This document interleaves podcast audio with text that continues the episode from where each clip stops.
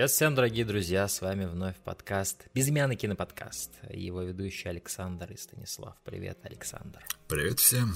Александр, мы наконец-таки с тобой добрались до обсуждения 2018 года, который я оттягивал как мог, а ты как мог его приближал. У нас с тобой вот это вот было «Тяни-толкай» на протяжении нескольких uh-huh. месяцев где я вот все настаивал, что мы должны как можно дальше это оттянуть. И мне кажется, середина года, да, а уже побольше, чем середина года на один месяц, это самое, это на самом деле самое время для того, чтобы обсуждать прошлый год, потому что ты еще как бы только перешел экватор, да, ты, можешь сказать, на экваторе этого года, и как раз ты имел возможность посмотреть все интересующие тебя фильмы, или их большинство прошлого года, да, к тому же релизы — это такая головная боль, эта головная боль сопровождала меня и когда я составлял этот список, потому что впоследствии выяснялось, что какие-то фильмы из моего списка вообще были не, не того года, да, и прежде чем мы с тобой приступим к нашим десяткам, а мы будем называть 10 самых лучших фильмов, по нашему мнению, за прошлый mm-hmm. год, а, Наверное, стоит да, обозначить правила, по которым каждый из нас, а, собственно говоря, составлял свой топ фильмов. А, то есть релизы это ведь главная, главная боль. Когда что вышло, да, иногда сложно это бывает понять. Один сайт говорит, что тот-то фильм вышел в 2017 например, какой-нибудь Rotten Tomatoes, в то время как IMDb может ему противоречить и говорить, что нет, он в этом году вышел, нет, это в том году вышел. И вот эта вот постоянная неразбериха бывает, она часто вызвана как раз тем, что многие фильмы, особенно фильмы, которые мы с тобой любим смотреть, авторское кино, они, э, их первоначальная премьера их, она, ну... Как, на фестивалях различных. Происходит на кинофестивалях, mm-hmm. да, которые обычно происходят под конец или во второй половине предыдущего года, тому году, когда происходят театральные релизы, настоящий прокат этих фильмов. И вот в этом плане, я думаю, стоит обозначить, кто чем руководствуется, руководствуется да, при выборе вот э, года mm-hmm. фильма. Чем ты руководствуешься? Фестивальной датой потому что, ну, с прокатом всегда большая неразбериха. Чтобы вы, слушатели, понимали, мы до записи подкаста вышли на небольшой спор, какой фильм в каком году вышел. Пришлось открывать э, чуть не Википедии, искать, какой, где был прокат. И при том, что мы отталкиваемся не от российской даты проката, потому что она значительно позже, чем мировой, да. А, поэтому я выбрал, что это будет дата именно премьеры на фестивале, то есть именно той даты, которой фильм впервые видит свет, о котором начинает э, писать, ну, спустя с этой даты. Вот, и наш любимый со Стасом сайт Letterbox как раз-таки апеллирует этой датой, поэтому очень удобно составлять mm-hmm. какой-то список. И в целом, э, так или иначе, все равно будут какие-то ну, как сказано, какие-то бюрократические, наверное, ошибки в этом плане uh-huh. неизбежно, что если ты будешь выбирать по дате проката, какой-то фильм не попадет у тебя в топ, спойлер, вот, а, либо то же самое с фестивальной, тоже какие-то будут курьезы, поэтому, ну, как-то так. Я вот, в свою очередь, руководствуюсь датой проката, то есть противоположное мнение Александру в этом плане, потому что, ну, во-первых, во-первых, э, с идеологической точки зрения, вот, есть смотреть, то это момент того, что я обычно зрителей а, а, я, я не воспринимаю даты вот этих вот кинофестивальных премьер как э, то, что фильм показали миру. Я, я как бы воспринимаю это как фильм показали ограниченному количеству людей, да, в то время как мир, затаив дыхание, ждет проката.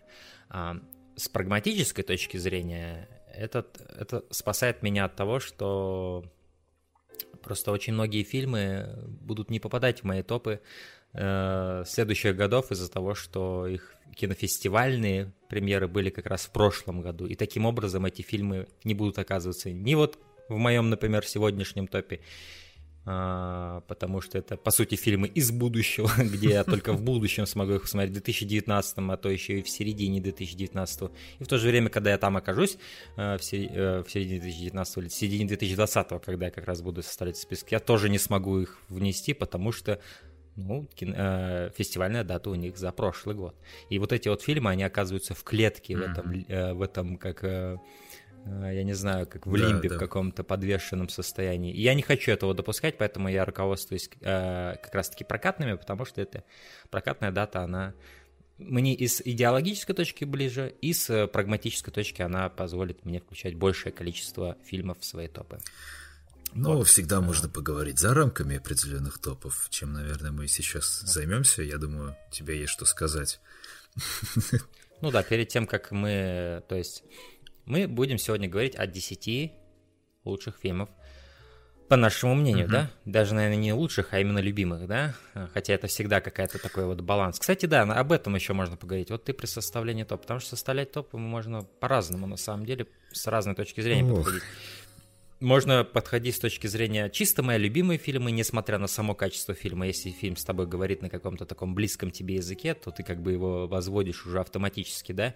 Либо ты все-таки оглядываешься на качество, на режиссуру, на объективные элементы, да, uh-huh. фильма при оценке и расположении в топе. Либо ты выполняешь какую-то такую определенную, как алхимия, да, такая смесь этих двух моментов и пытаешься такой консенсус найти между своими своими предпочтениями и пристрастиями, в этом в то же время быть немножко, уходить за свою перспективу, да, например, и э, смотреть еще и на это, пытаться объективно, да, вот, потому что э, я уже с давних пор составляю эти топы, и это, это эта тема, она меня всегда сопровождала, сопровождает по сей день, э, и хотя я, возможно, в ней немножко лучше начал разбираться со временем для себя лично, это все равно такой вопрос, который, наверное, вечный, он всегда будет. Если ты таким занимаешься, составлением топов и как-то сопоставлением фильмов, ты всегда будешь с этим сталкиваться. Mm-hmm. Где-то у тебя сзади, там, в мозгу это всегда будет сидеть.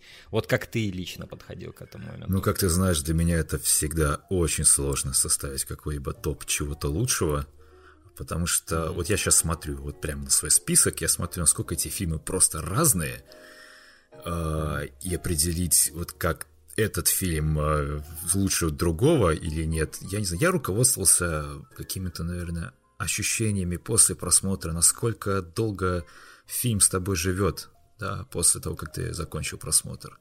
Большинство фильмов, которые мы, мы поговорим просто о хороших, да, в 2018 году, они были действительно очень хорошими, но вот как-то, знаешь, а, они с тобой не говорили уже после просмотра, да, то есть у тебя какая-то мысль, э, которая была в этом фильме, она не осталась у тебя в голове. А вот, наверное, вот по каким-то ощущением осадка после просмотра. Зацепил для тебя фильм. Я ну, много раз буду говорить о свои ощущения после просмотра вот в этой десятке, да. А, там, mm-hmm. я думаю, сможете более подробно понять. И в целом для меня в новинку составлять какой-то топ. Ну да, для тебя это тем более, наверное, все Да, сложно. я такой как бы вот смотрю на эти фильмы и думаю, ё-моё, как это все так поставить-то? Вот, ну я справился с задачей и, э, и готов, скажем так, к бою. Mm-hmm. Ну, я вот за годы пришел к тому, что э, для меня на самом деле главенствует именно то, насколько на меня влияет фильм в уникальном таком, какое уникальное ощущение он мне мог подарить, да, смог ли он подарить. И порой какой-нибудь фильм, который, возможно, технически слабее, да, иного фильма, но имеет такую более сильную энергию, то я возведу его выше, несмотря на эти технические огрехи и так далее. И в то же время, конечно же, я всегда пытаюсь все-таки учитывать общий уровень крафта, общий уровень профессионализма и вот а, определенный такой вот а, его технической стороны.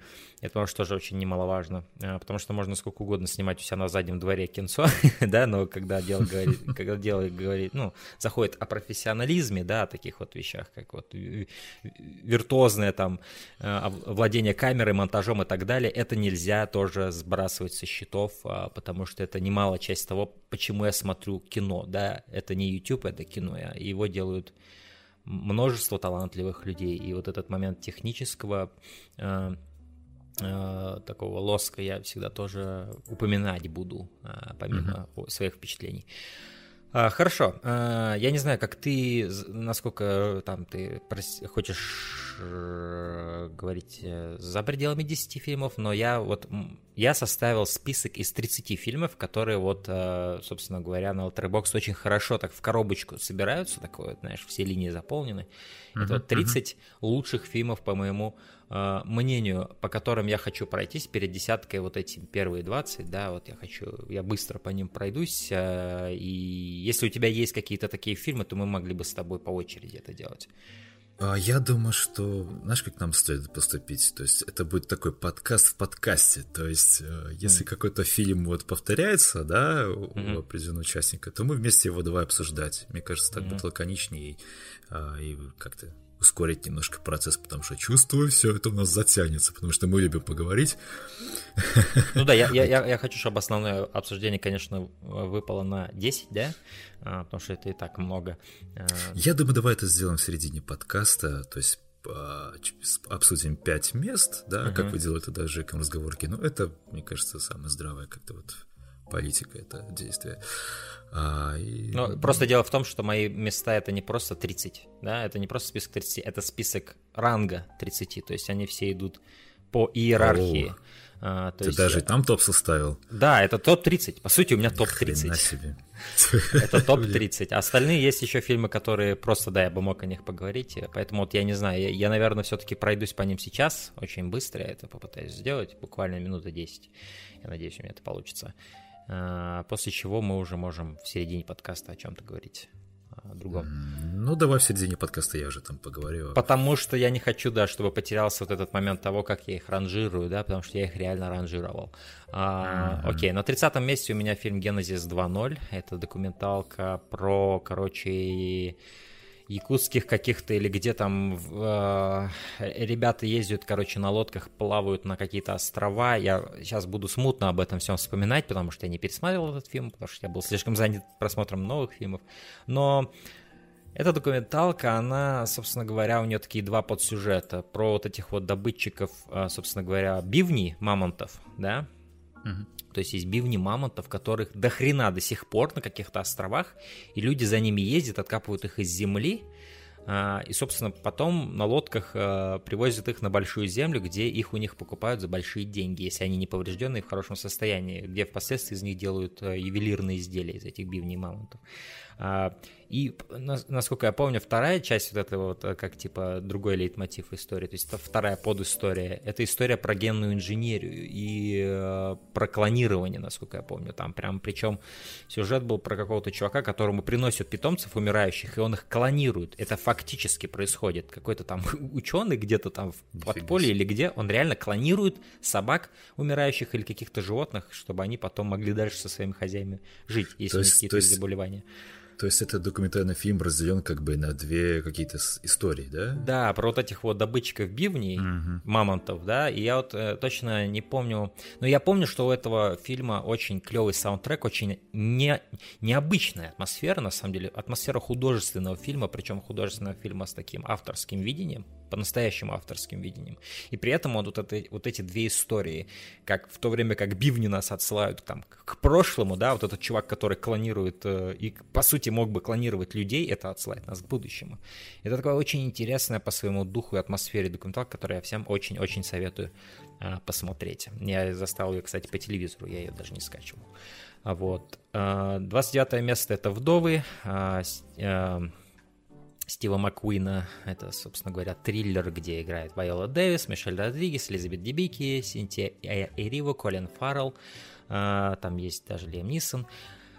А, и, собственно, да, это фильм про жен грабителей, которые, чьи мужья на очередном деле погибают, а, и у них становится, у них оказывается, что они должны, в общем, влиятельным людям, с которыми связывались и якшались вот эти самые грабители, их мужья, ныне погибшие. И, в общем, на долю женщин вот этих вот э, выпадает такая вот э, как бы доля выплатить все эти долги, все эти долги выплатить, да. И что интересно, вот все эти вот, э, как бы, особенно главного, Лема Нисона, главного грабителя, жена, кстати, кто Вайола Дэвис, чернокожая женщина, это вообще интересно, там фильм начинается с их постельной сцены, вот такой белый, вот это пожилая такая, ну так не пожилая, но уже средних лет, это был так, такой интересный контраст, они лежат в постели, Лиам Нисон и Вайола Дэвис, я такой, вау, это так интересно. А, и да, то есть, я вот она особенно так роскошно живет, видимо, они все хорошо жили за их своих мужей, которые, собственно говоря, воровали деньги для них. А, и вот это вот как бы история, вот, а что если бы жены грабителей начали грабить, да, потому что им нужно было это сделать. И вот это было интересно наблюдать, как вот эти вот э, обычные, казалось бы, женщины, они вот находят в себе смелость и смекалку э, ограбить местного политика, э, которого как раз-таки и играет Колин Фаррелл. Э, это очень клевый такой жанровый, то есть от Стива Маккуина такого не ожидаешь, потому что до этого у него был 12 лет рабства, до этого у него был э, стыд, а, а до этого еще у него был «Голод», по-моему, называется. Вот во всех трех фильмах, кстати, у него играл... А, господи, вылетело у меня из головы его имя. Майкл Фасбендер. Uh-huh. Вот, в этом фильме его нет. И вот этот фильм, он такой, по сути, нас по-настоящему жанровый. Ну, такой, знаешь, жанровый фильм для, типа, знаешь, как uh, Thinking Immense. ну, то есть, такой, знаешь, такой для интеллигенции, короче, жанровый фильм он снял. Но при этом он не теряет своей жанровости, действительно. Здесь офигенная сцена насилия. А, вот эм, сейчас я хочу посмотреть, как Даниэл Калуя, вот этот вот замечательный актер, который играл, кстати, в Вон э, недавнем Get Out, да?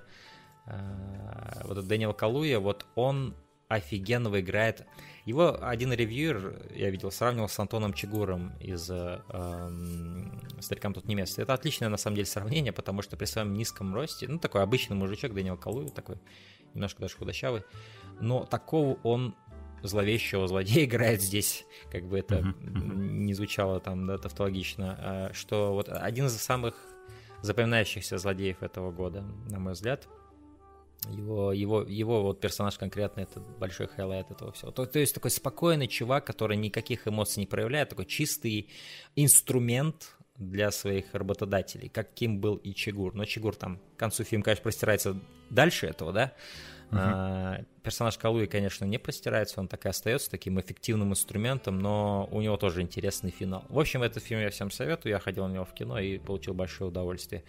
А, вот. А, на 28 место Рома, Алехандро Гонсалеса и... Не... Нет, что я говорю. Ну, да. Альфонсо Куарона, они такие да. кореша близкие, что порой можно даже их и путать именами, да.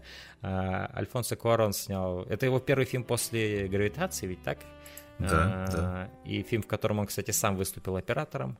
А, и причем он получил Оскар ведь, да? Я так понимаю, за этот Оскар фильм. Оскар за лучший фильм на иностранном языке, а и... режиссуру, по-моему, операторскую И операторскую работу. работу. Причем да. это Альфонсо Куарон сам снял. То есть изначально он хотел чего, как всегда, но у того уже по расписанию были конфликты, и как бы э, он, я насколько я помню, там такая история, что он мог бы над этим фильмом поработать, но не так обстоятельно, как ну, uh-huh. стоило, да, то есть э, на несколько месяцев забуриться там с Альфонсо Куароном и реально все распланировать, такого он не мог предоставить. А, на что Альфонсо Куарон сказал, что я лучше сам сниму фильм, и сделан это замечательно. Это фильм черно-белый, он великолепно снят, и снят он, по сути, его название, оно на самом деле сильно меня выбило э, из седла, так скажем, при, помню, при первых трейлерах, потому что я-то думал, что фильм будет базироваться в Риме, я тоже, городе. кстати говоря, да. А оказалось, что это вообще квартал где-то в Мехико-Сити, да.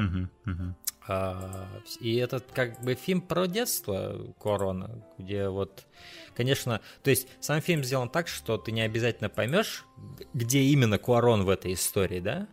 А, он, он, он всего лишь один из этих детей, потому что сам фильм, он на самом деле крутится не вокруг мальчика в этой богатой семье, а вокруг их вот этой горничной или кто она там им была, да, как бы ну, как не служанка, ну, не знаю, короче, ну, горничная, да, помогала по дому, да. Вот. Это интересная точка зрения, на, на, на кого взгромоздить, э, скажем так, э, такую вот как э, точку зрения на его детство, да, это интересный выбор. Uh-huh. Действительно хороший, очень хороший фильм, но вот с фильмом Рома такая история, что это такой фильм, что как бы казалось бы, ну это шедевр, да, и что его надо ставить гораздо выше, но и технически великолепно, все великолепно в нем, но на каком-то... Он очень хладнокровный довольно. На каком-то вот таком, знаешь, первобытном уровне mm-hmm. он просто со мной не законнектился. Mm-hmm. И я не уверен из-за чего. Возможно, из-за того, что Корон слишком красиво все это снимает, да, потому что этот фильм, он порой он как будто действительно... Я не знаю, это, конечно, звучит глупо, слишком красиво, но есть что-то в этом на самом деле. И сам еще Тарковский, я помню, давным-давно говорил, что слишком красиво тоже нельзя снимать, да, потому что это может быть против фильма работать. Я думаю, вот э, Рома это тот самый случай, когда вот есть здесь эти долгие проезды камеры там через несколько кварталов неотрывным дублем. Это все впечатляет, но вот, наверное, так же, как и с например, выжившим, да, с Ди Каприо, это вот тот же самый момент того, что это технически настолько порой впечатляет, что ты забываешь про фильм, понимаешь, ты забываешь про сам фильм. Рубрика «Выживший» в нашем подкасте продолжается.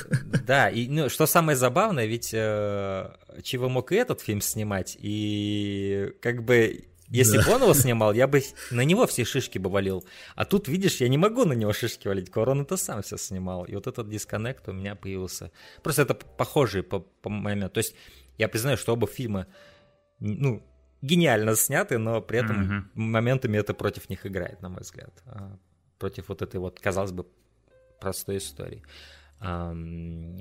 Также я, кстати, медленно двигаюсь, я ускорюсь, обещаю. А дальше фильм у нас «Граница». Я не, я не уверен, э, какой страны этот фильм принадлежит, э, да? Шведско-датский, что-то там вот такое с Европы, в общем. Угу. Да, ну это, короче, фильм, на самом деле, он э, говорит о мифах, которые вот знакомы скандинавам, да, но я о них mm-hmm. не знал, когда смотрел этот фильм. А, и я, честно говоря, даже не хочу раскрывать вам твист этого фильма, потому что я всем его очень советую посмотреть. Но фильм называется «Граница», режиссер Али Аббаси.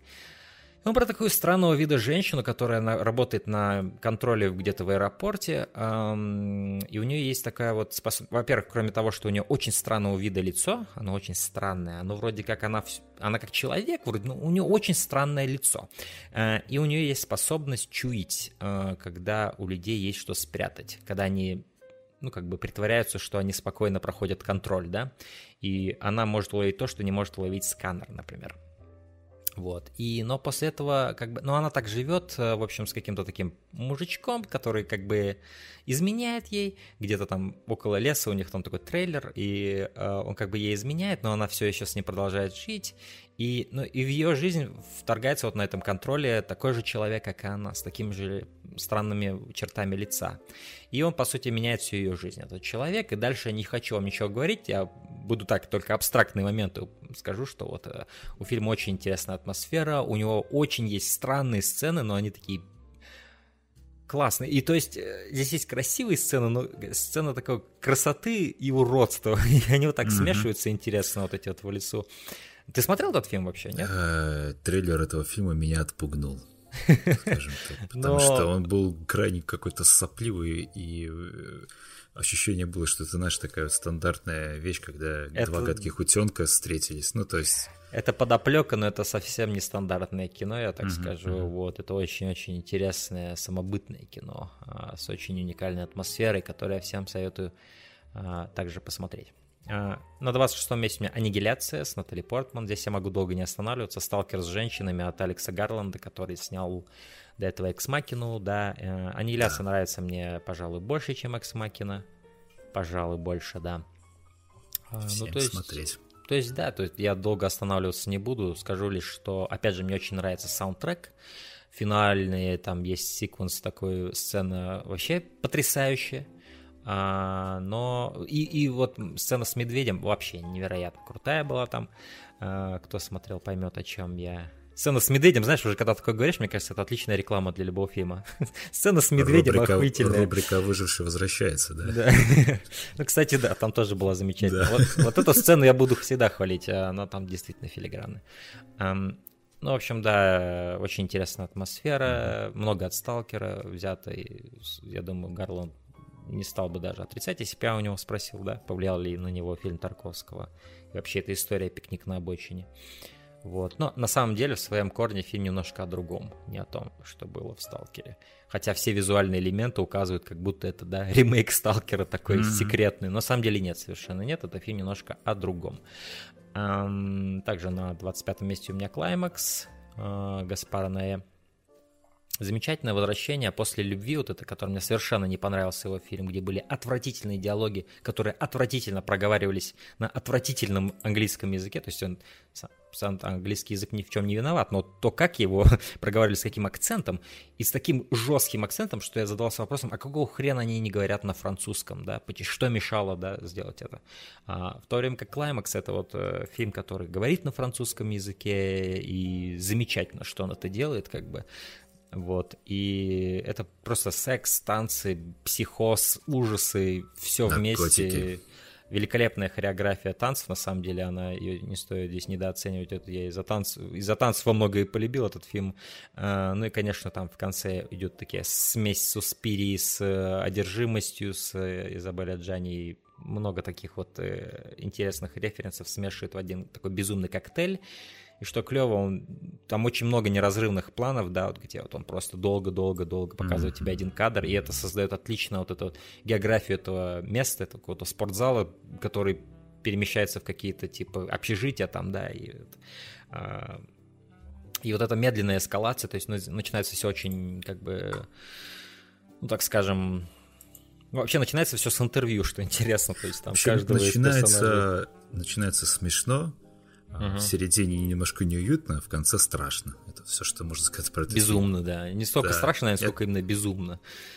И страшно. Мне было жутко это смотреть.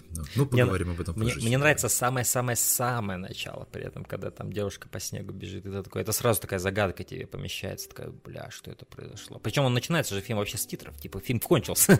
Тут я вспомнил, кстати, необратимость и, и, или не необратимость, а The Void. Какой-то из этих фильмов, или они оба, по-моему, с конца начинаются, эти фильмы. Uh-huh. По-моему, необратимость с конца начинается, и потом в, в начало идет постепенно. Да, да, необратимость. А, и вот здесь то же самое, по сути, в каком-то смысле. Тут он немножко, конечно, с этим экспериментирует с формой, ну, такой как... Ну, что-то от своих предыдущих фильмов берет, что-то новое делает. И, в общем, и, и этот фильм заряжен отличной энергетикой. И вот молодой действительно энергетикой. И не подумай, что это снял чувак, которому 60 или сколько уже на, на лет, да? Вот. Э, и при этом просто... Такие люди снят... никогда не стареют. Да. Будем надеяться, что она никогда не постареет. На 24 месте лето. Это фильм Кирилла Серебренникова. Тоже черно-белый фильм. Э, в этом году вообще были, было много хороших черно-белых фильмов.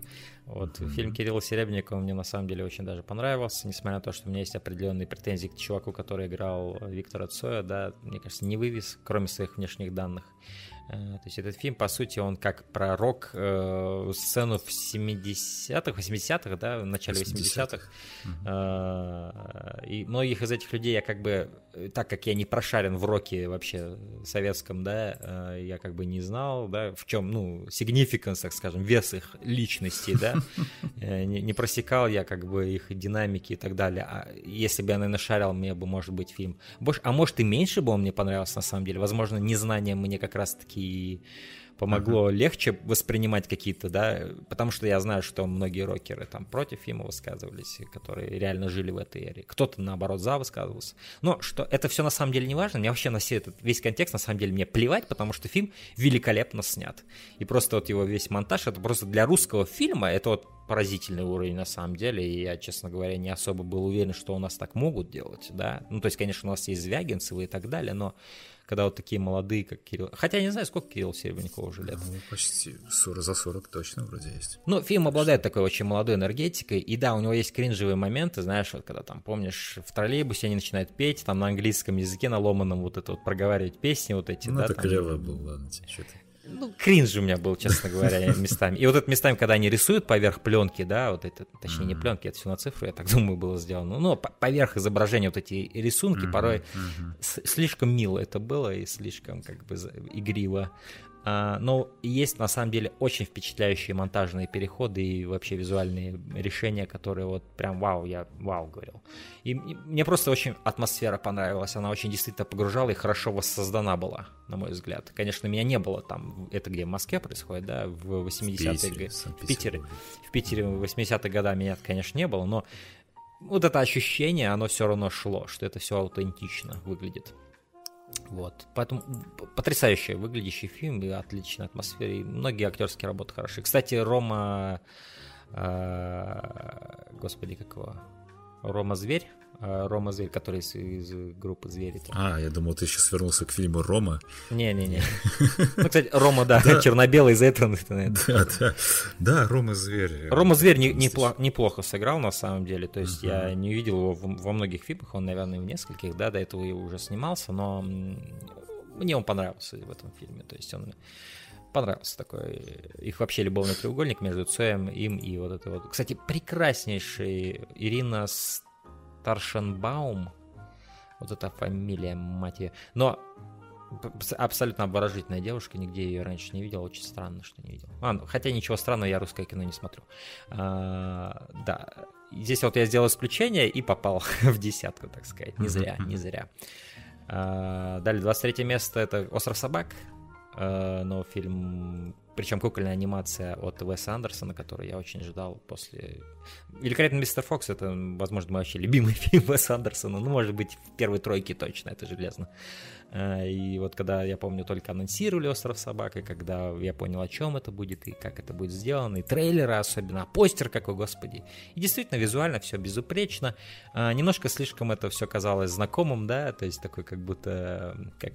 Ему, наверное, надо еще один такой сделать, чтобы была трилогия, вот у него, есть там вот вот, э, лисы, собаки, да, возможно, про кошек ему надо сделать, или про еще кого-нибудь.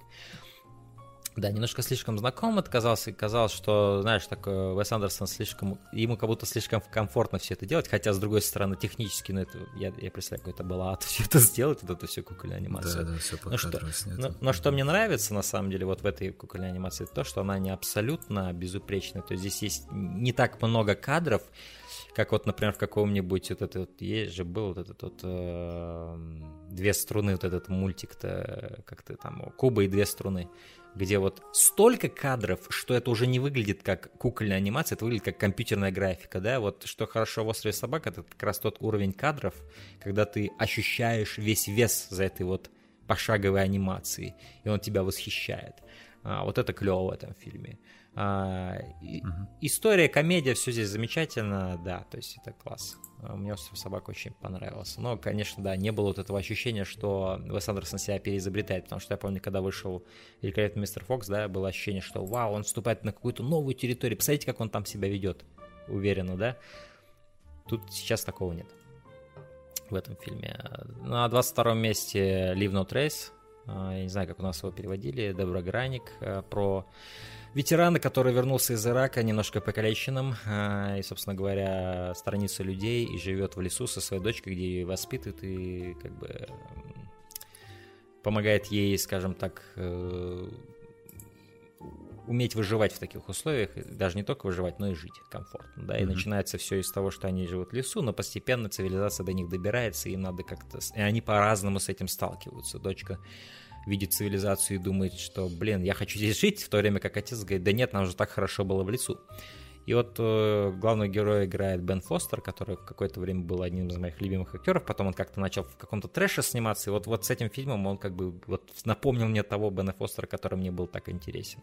Он великолепно в этом фильме играет, вот этого ветерана немногословного.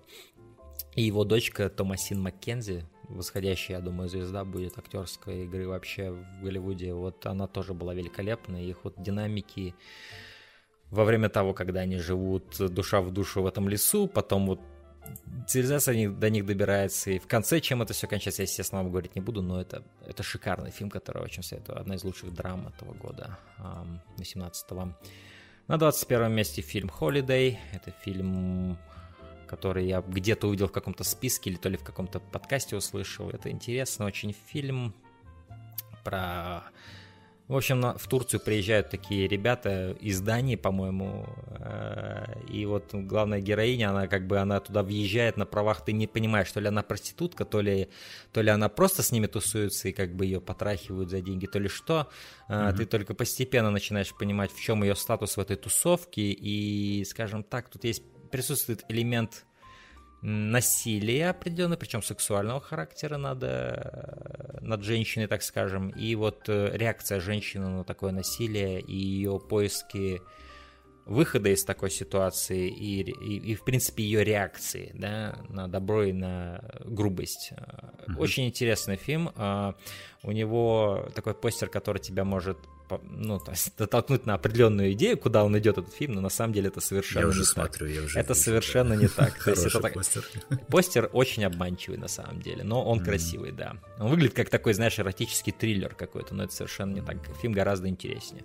А, На 20 месте у меня «Б- «Война бесконечности. Мстители». А, Мне очень понравился этот фильм. Что о нем говорить, все о нем знают, я даже не буду долго останавливаться. В принципе, скажу лишь, что Танос вот э, все эти фильмы, они подводили же тебя к Таносу все эти года. Вот э, в каждом там фильме в конце Танос, его рожа светилась, и такой, о, когда-нибудь он будет злодеем. И вот все казалось, что они столько его хайпят, но ни за что они не сделают что-то, что всем понравится, да, потому что столько уже хайпа там, ну что невозможно ничего сделать. А они взяли и сделали, причем Танос стал центральной фигурой, и он стал мемом, блядь, этого года, его во всех Мгм, мемах начали, да. его все полюбили, интернет, и а, вот эти именно фанаты, которые ходили, и обычные люди, которые ходили. Это лучший злодей, который был у Марвел. У Марвел всегда было плохо со злодеями, практически во всех фильмах. Да, У них был- у них- У них был только Локи нормальный, и эти- все. В интернете стали все щелкать пальцами потом после этого Да, фильма. да, да. Ну, это вот э, говорит о культурном э, как бы Мгм. пласте, который затронул, да, э, Танос со своим щелчком. То есть это большой след в истории, я думаю, блокбастеров. Вот. И это действительно потрясающий фильм. Он гораздо лучше, на мой взгляд, чем Endgame. У него более стройная такая... У него, в принципе, есть стройная структура, в то время как Endgame, он просто... Знаешь, такая блевотина с спецэффектами и арками, и... То есть отдельные куски Endgame, они хороши, но вот как фильм это выглядит как... Блять, нам надо все это как-то закончить, ребят, нам нужно все подвязать. И вот тут такая огромная трех с половиной часовая такая вот отгрузка, знаешь, контента. В то время как Infinity War это такой прям фильм с хорошей структурой, с такой... Действительно фильм, короче, нежели вот это вот подвязывание, да, арок, Мгм, которые они там нагородили за три фазы. Вот, поэтому, да, Endgame, о, Infinity War мне очень нравится, и Танос шикарный. Вот. На 19 месте Sisters Brothers, э, братья Систерс, Жака Дияра, вестерн замечательный с Хоакином Фениксом и Джоном Си Райли в главной роли, также там играет Джей- Джейк Джилленхол. Просто отличный вестерн, которого такая очень необычная атмосфера, у него такой... В принципе, вестерны, они всегда были таким жанром, который может о многих вещах рассказывать, да, и вот Sisters Brothers, это, по сути, э, два наемника такие, скажем так, братская любовь двух наемников безжалостных, у которых очень, такой человечный взгляд на двух наемников, которые за деньги Мгм, убивают и отслеживают людей. Да, да, да. Вот, и это замечательно снятый фильм, замечательная у него атмосфера, и вот у него действительно вестерновская такая атмосфера, это не ощущается как такой, знаешь, современный вот так... В современности где-то попытались сделать вестерн, это именно ощущается как старый вестерн. Вот. А, На, на 18 месте у меня «Дом, который построил Джек» Ларса фон Триера. Это был один из, наверное, трех моих самых ожидаемых фильмов Мгм. этого года, и в какой-то степени, видя на каком он месте, можно заключить, что это определенного рода разочарование, да, и так оно и есть, я ожидал большего, но все равно то, что я получил, это все равно очень круто и очень интересно, и это, по сути, вот как и с, Ганс, э, с Гаспаром Наэ, это такое, окей, дед еще может, да, у него еще стоит у деда, вот, э, и да, то есть у меня были неоднозначные впечатления, но здесь есть некоторые сцены, которые просто восхитительны. Эм, И причем э, промоушен интересный был у фильма. Не выпускалось какого-то трейлера долгое время, а были вот эти вот сцены, да, там, по-моему, четыре сцены прям вот полностью практически из фильма Да, ну, вытаскивали. я одну, я одну посмотрел, остальные вставил. потому Я что, ну, все спойлеры. смотрел, я, я слишком был, я, я знаю, что это было выше моих сил, я просто настолько ждал этот фильм, что... И вот эти все сцены, они так великолепно работали. Я смотрел в дубляже этот фильм в кинотеатре. Возможно, это для меня многую часть магии разрушило, да, потому что О, вот да. в дубляже это совершенно не так звучит, как оно звучало вот в этих отрывках. А, и вот эти вот все... То есть, по сути, для меня это черная комедия. Вот этот фильм для меня черная комедия с такими очень мрачными элементами философии личной э, Ларса фон Триера. Вот. Но я думаю, если он у тебя будет, мы еще об этом поговорим в топе. А, вот. А, поэтому я могу двинуться дальше. На 17 месте у меня Спайдермен через вселенные. Это мультфильм с очень интересной анимацией, с такой очень интересной анимацией. То есть это и пошаговая анимация, да, вот этот стоп-моушен. И компьютерная анимация, и рисованная анимация, 2D-анимация. Все это как-то так смешано в безумный микс, и как раз оно и перекликается с, э, через вселенные с этим вот э, субтитрам этого фильма, э, где, собственно говоря, действительно разные есть вселенные с разными спайдерменами, которые все пересекаются, ну не все, а некоторые из них пересекаются в одном вот этом нарративе этого фильма, и э, я не буду говорить о чем он, скажу, ну да, главный злодей Кингпин, э, и фильм просто Э, потрясающе выглядит. Это вот из анимационных фильмов один из самых оригинальных с визуальной точки зрения. И у него отличный юмор, он отлично запечатляет персонажа Питера Паркера и Человека-паука, и вообще за что стоит этот герой, да, потому что вот с этими супергеройскими фильмами часто бывает такое, что на каком-то элементе заостряет режиссер свое внимание, но в итоге общую картину он теряет, да, и, mm-hmm. соответственно, герой не перенесен так, как его стоило перенести. С этим вот Spider-Man Into the Spider-Verse это вот вот каждая шутка работает, каждая идея работает, и при этом Человек-паук перенесен гениально, правильно и прям очень узнаваемо, да, то есть это вот мой Человек-паук. А, это один из лучших фильмов по Человеку-пауку, который я видел. Он почти в одной лиге стоит с Человеком-пауком 2, например, да, от Сэма Рэйми. Вот. Восхитительная вещь. А, на 16 месте Minding the Gap, это документалка а, от uh, Бинг Лиу, это такой ну, как скажем, новоиспеченный режиссер, и причем он один из героев этого фильма. И это документальный фильм, который снял скейтбордист бывший, который проживал, по-моему, в каком-то... Короче, в каком-то городке, они там все вместе жили в очень бедном городе, в очень бедном районе. И это, по сути, история его, история о его друзьях. И он снимал ее на протяжении, по-моему, нескольких лет. Uh, как вот uh, эти друзья, они просто все с, так соединились друг с другом, их жизни пересеклись на фоне их любви к скейтбордингу. И только впоследствии они начали понимать, почему они все так любят игра... э... кататься на доске, потому что для них это был как бы способ убежать от их жизни. И у каждого из них, как потом впоследствии, то есть такое расследование ведет этот Бинглиу, у каждого из них было очень тяжелое детство, о котором они не всегда даже друг друга говорили и не знали, потому что они, когда они вместе катались, они не говорили об этих вещах, они как mm-hmm. бы, они наслаждались скейтбордингом и дружбой друг с другом, но в то же время они все были такие покалеченные личности. И вот что великолепно в этой документалке, то, что он не только прошлое расследует, но документалка так долго делает, что он и в будущее заглядывает с той точки, где начинается документалка. Это превращается, эволюционирует в такую вещь, что не только исследование детства, но куда приводит определенного рода детство, да, и как рождаются порой эти монстры, которые потом собственно говоря, у, у которых потом дети, которые точно так же страдают, как они. То есть это такая трансцендентная история, получается, от этого совершенно молодого фильммейкера. Э, такая, я думаю, Бенглю, когда это все делал, он только со временем начал понимать, что у него получается. А получается у него один из лучших документальных фильмов 2018 года. Очень всем советую, если вам заинтересовало мое описание.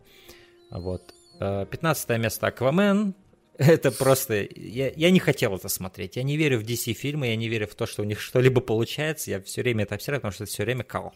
Вот. И даже «Чудо-женщина», которая есть два хороших первых акта, в третьем акте сливается в полное дерьмище.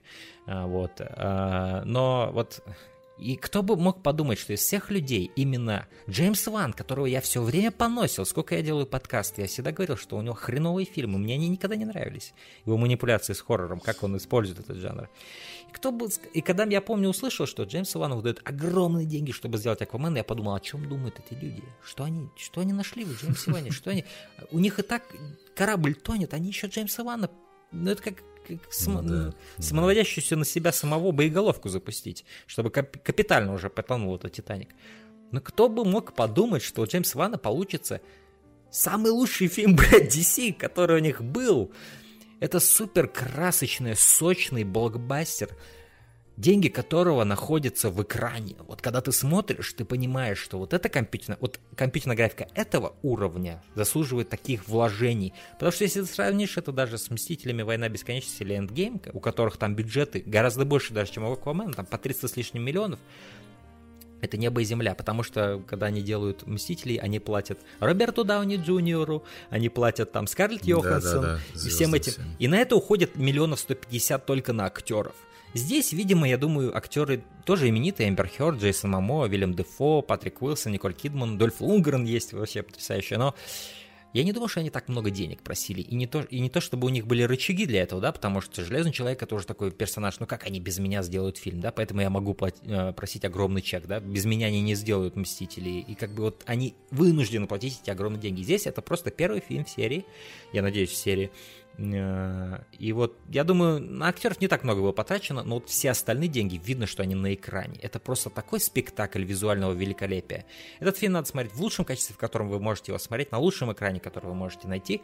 Э, и вы просто поразитесь, насколько блокбастеры могут быть действительно приятными глазу, потому что когда я смотрю вот эти фильмы Марвел с их унифицированной вот этой эстетикой GTA 4, где все коричнево-серое, да, но это уже блевать начинает, блевать я всегда от этого начинаю, вот, в каждом фильме, в каждом, кроме фильмов Джеймса Гана. То есть это началось все с зимнего, с зимнего солдата, я думаю, как раз этих братьев Руссо, которые захватили потом Мстители. Я потом помню, как я вздыхал, думаю, господи, э, этот, э, как его, Джеймс Джос Уидон делал единственные красочные фильмы, и его уволили. Я думаю, ну пиздец, теперь все будет коричневое. Так оно и оказалось. Но вот этот фильм, это ты реально как будто ты погрузился в океан. Тут есть секции с, э, с, э, с, этой, с пустыней песчаной, и ты вот... Это реально как Uncharted. Помнишь в Uncharted 3 вот этот момент, когда ты вот на, на, разбиваешься на этом самолете? Да, пустыня. И ты помнишь, какое там все красочно, как mm-hmm. ты эту жару ощущаешь? Вот здесь то же самое. Это просто вот как компьютерная игра выглядит, ожившая просто на большом экране. Это вот такое великолепие. И так фаново здесь экшн-сцены поставлены. Здесь э, применяется совершенно другая хореография, которая не проявля... и операторская работа, которая не применялась ни в одном фильме ни Marvel, ни DC. Это просто совершенно другой подход к экшену, который поначалу кринжево на самом деле смотрится в начальной секции, которую я не буду спойлерить, но потом он раскрывается как единственный верный, наверное, и очень правильный для вот этой вот истории в море с этими огромными монстрами и там и прочим, и прочим, и прочим. Очень советую. Лучший, наверное, блокбастер для меня этого года. Да, это лучший блокбастер. Mm-hmm. Самый фановый. Вот. Хотя нет, есть один блокбастер, который лучше. Это следующий фильм. Это «Миссия невыполнима Fallout», который вот снял Кристофер Маккори. А, да, то есть после «Безумного Макса», да, 2015 года это, это был такой фильм, когда он вышел, что типа да, экшен может быть интересен, да, в, в десятых mm-hmm. годах. То есть, потому что экшн-фильмы, мы всегда думали, что они умерли вот там в 90-х, да, где вот они были действительно хороши. 80-е, 90-е, это все, эта эра ушла, после этого началась компьютерная графика, пла- ужасный монтаж, и вот единицы вот этих были хороших экшн-фильмов, которые иногда появлялись, да, э- но общую массу составляют просто безинтересные говнофильмы с ужасным монтажом и просто настолько там экшен не чувствуется в них, mm-hmm. да, mm-hmm. Ни, ни веса, ничего, ни хореографии ты не ощущаешь, все как-то нарезано, непонятно. А, и вот Кристофер Маккори и Том Круз, который действительно стал американским Джеки Чаном, без преувеличения. Чувак делает такие невероятные вещи, это охренеть. Ему 60 лет или сколько ему? Пиздец полный. Чувак просто какой-то вот реально настоящий железный человек, это Том Круз. Да, да. И вот то, какие трюки, какая хореография, и как это все действительно видно на экране, то, что происходит, как вот все, это действительно тренированные актеры все делают. То есть их, они реально проходили через ад, чтобы вот эти невероятный экшен. И, ну, когда дело касается Тома Круза, это вообще другая лига. Чувак сам прыгает с, самолетов вот с этим вот, э, как он, Halo Jump, вот этот, как в МГС-3, да, да, где да, ты да. просто прыгаешь в свободном падении, это летишь. Каждый раз даже, знаешь, отдельная рекламная кампания перед выходом фильма, да. что, что там вытворил очередной раз, Том, очередной раз Том Круз, короче, да. тебе показывают. Он там, как в Uncharted, держится за самолетом, да, взлетающим угу. там. Да. Ну, не как в они вдохновлялись, видимо, в Uncharted, вот. Это всегда очень, конечно, захватывающе наблюдать, он вытворяет. И вот Молодец. в этом фильме они задрали так планку, то есть они превзошли первый Rogue One, э, предыдущий свой фильм Rogue One, который тоже был невероятным фильмом с точки зрения экшена и вообще триллер шпионского, такого шпионского триллера. А Fallout это вот он еще дальше задирает эту планку. А, да, то есть вот это лучший экшн-фильм года и лучший блокбастер. Потому что я бы все-таки его причислил к званию блокбастера. А, хотя порой он снят не как блокбастер. Здесь есть, есть такие вещи, которые ты никогда в блокбастере не увидишь. Вот. А, весь состав. Генри Кевилл великолепно вот тут играет. не буду говорить, я, я лишь скажу персонажа. Вот как раз с усами он здесь, это вся, помнишь, вся это была история mm, с тем, что у него да, усы да, удаляли да, компьютер. Да, да. Потому что он уже снимал этот фильм, и ему нельзя было сбривать усы. И там пришлось переснимать, когда уже Джос Уидон переснимал, потому что Зак Снайдер ушел из процесса из-за смерти дочери, но еще, я думаю, не только из-за этого. Я думаю, им просто не нравилось то, что он делает там. Вот, э, да. Э, Грустная и... история. Да, Следующее, 13 место, это Shirkers. Это фильм, о котором мне сейчас будет сложно говорить, но, скажем так, такая экспериментальный такой фильм, который, знаешь, между блуждает где-то между документалистикой и художественным нарративом. А, режиссером его выступает Сэнди Тан, который играет... Короче, так, там такая очень интересная история. Это фильм о первом фильме, который был снят э, в, э, в Сингапуре. Сингапур, Сингапур, Сингапур же ведь этот город, государство, да? Да, вот, да, вот. Да. Первый фильм в Сингапуре, который был снят на кинопленку в то время. Это фильм 90... То есть они в 92 году, вот эта Сэнди Тан, ей было лет 16 или 17, она грезила фильмами, и она и встретила американца, который тоже любит фильмы, и, и, и, и спас... у него есть связи, чтобы достать оборудование, то есть там камеру и так далее, и он сам как оператор уме... мог, мог бы управлять камерой и так далее. И вот они с подругой, с этим вот чуваком, они договорились, что вот они собрали кое-какие там деньги, какое-то это, и uh Садитан придумал концепцию, историю, а он выступал как техническим специалистом. вот, в общем, они сняли этот фильм. Им было очень весело, это было лучшее время в их жизни. Они снимали этот фильм, и но в какой-то момент, когда они все его уже отсняли, а это был довольно продолжительный период, да, и а, актеров у них не было, поэтому они там звали друзей или кого-то там с улицы и объясняли им. Вот, и, в общем, и потом этот чувак просто исчез. Вместе со всем отснятым материалом они не могли его найти, этого американца. Но, но долгое время он посылал им аудиозаписи, письма, и стало понятно, что это какой-то странный чувак. Это какой-то немножко маньячина. Но он не маньяк такого плана, что он кого-то насилует или убивает. Uh-huh, uh-huh. А он делает вот такие вот хрени. Я не хочу слишком много раскрывать про этот фильм, потому что у него очень интересная детективная история у этого фильма. Просто вот это потому что сам, сам нарратив самого вот этого документального фильма, он, он выстроен очень круто самой Сэнди Тан, потому что она за кадровым голосом все это говорит, рассказывает всю эту историю, втыкает эти моменты из фильма, и ты как бы понимаешь, что в итоге они это фильм, ну, нашли. Но как они его нашли, да? Потому что вся история крутится вокруг того, что у него их забрали, этот фильм. И они его никогда не видели на протяжении очень многих лет. То есть вплоть до 2015 или какого-то там года они просто не знали, что это был за, за отснятый материал, потому что этот он их никогда не прислал, этот отснятый материал. На себе история.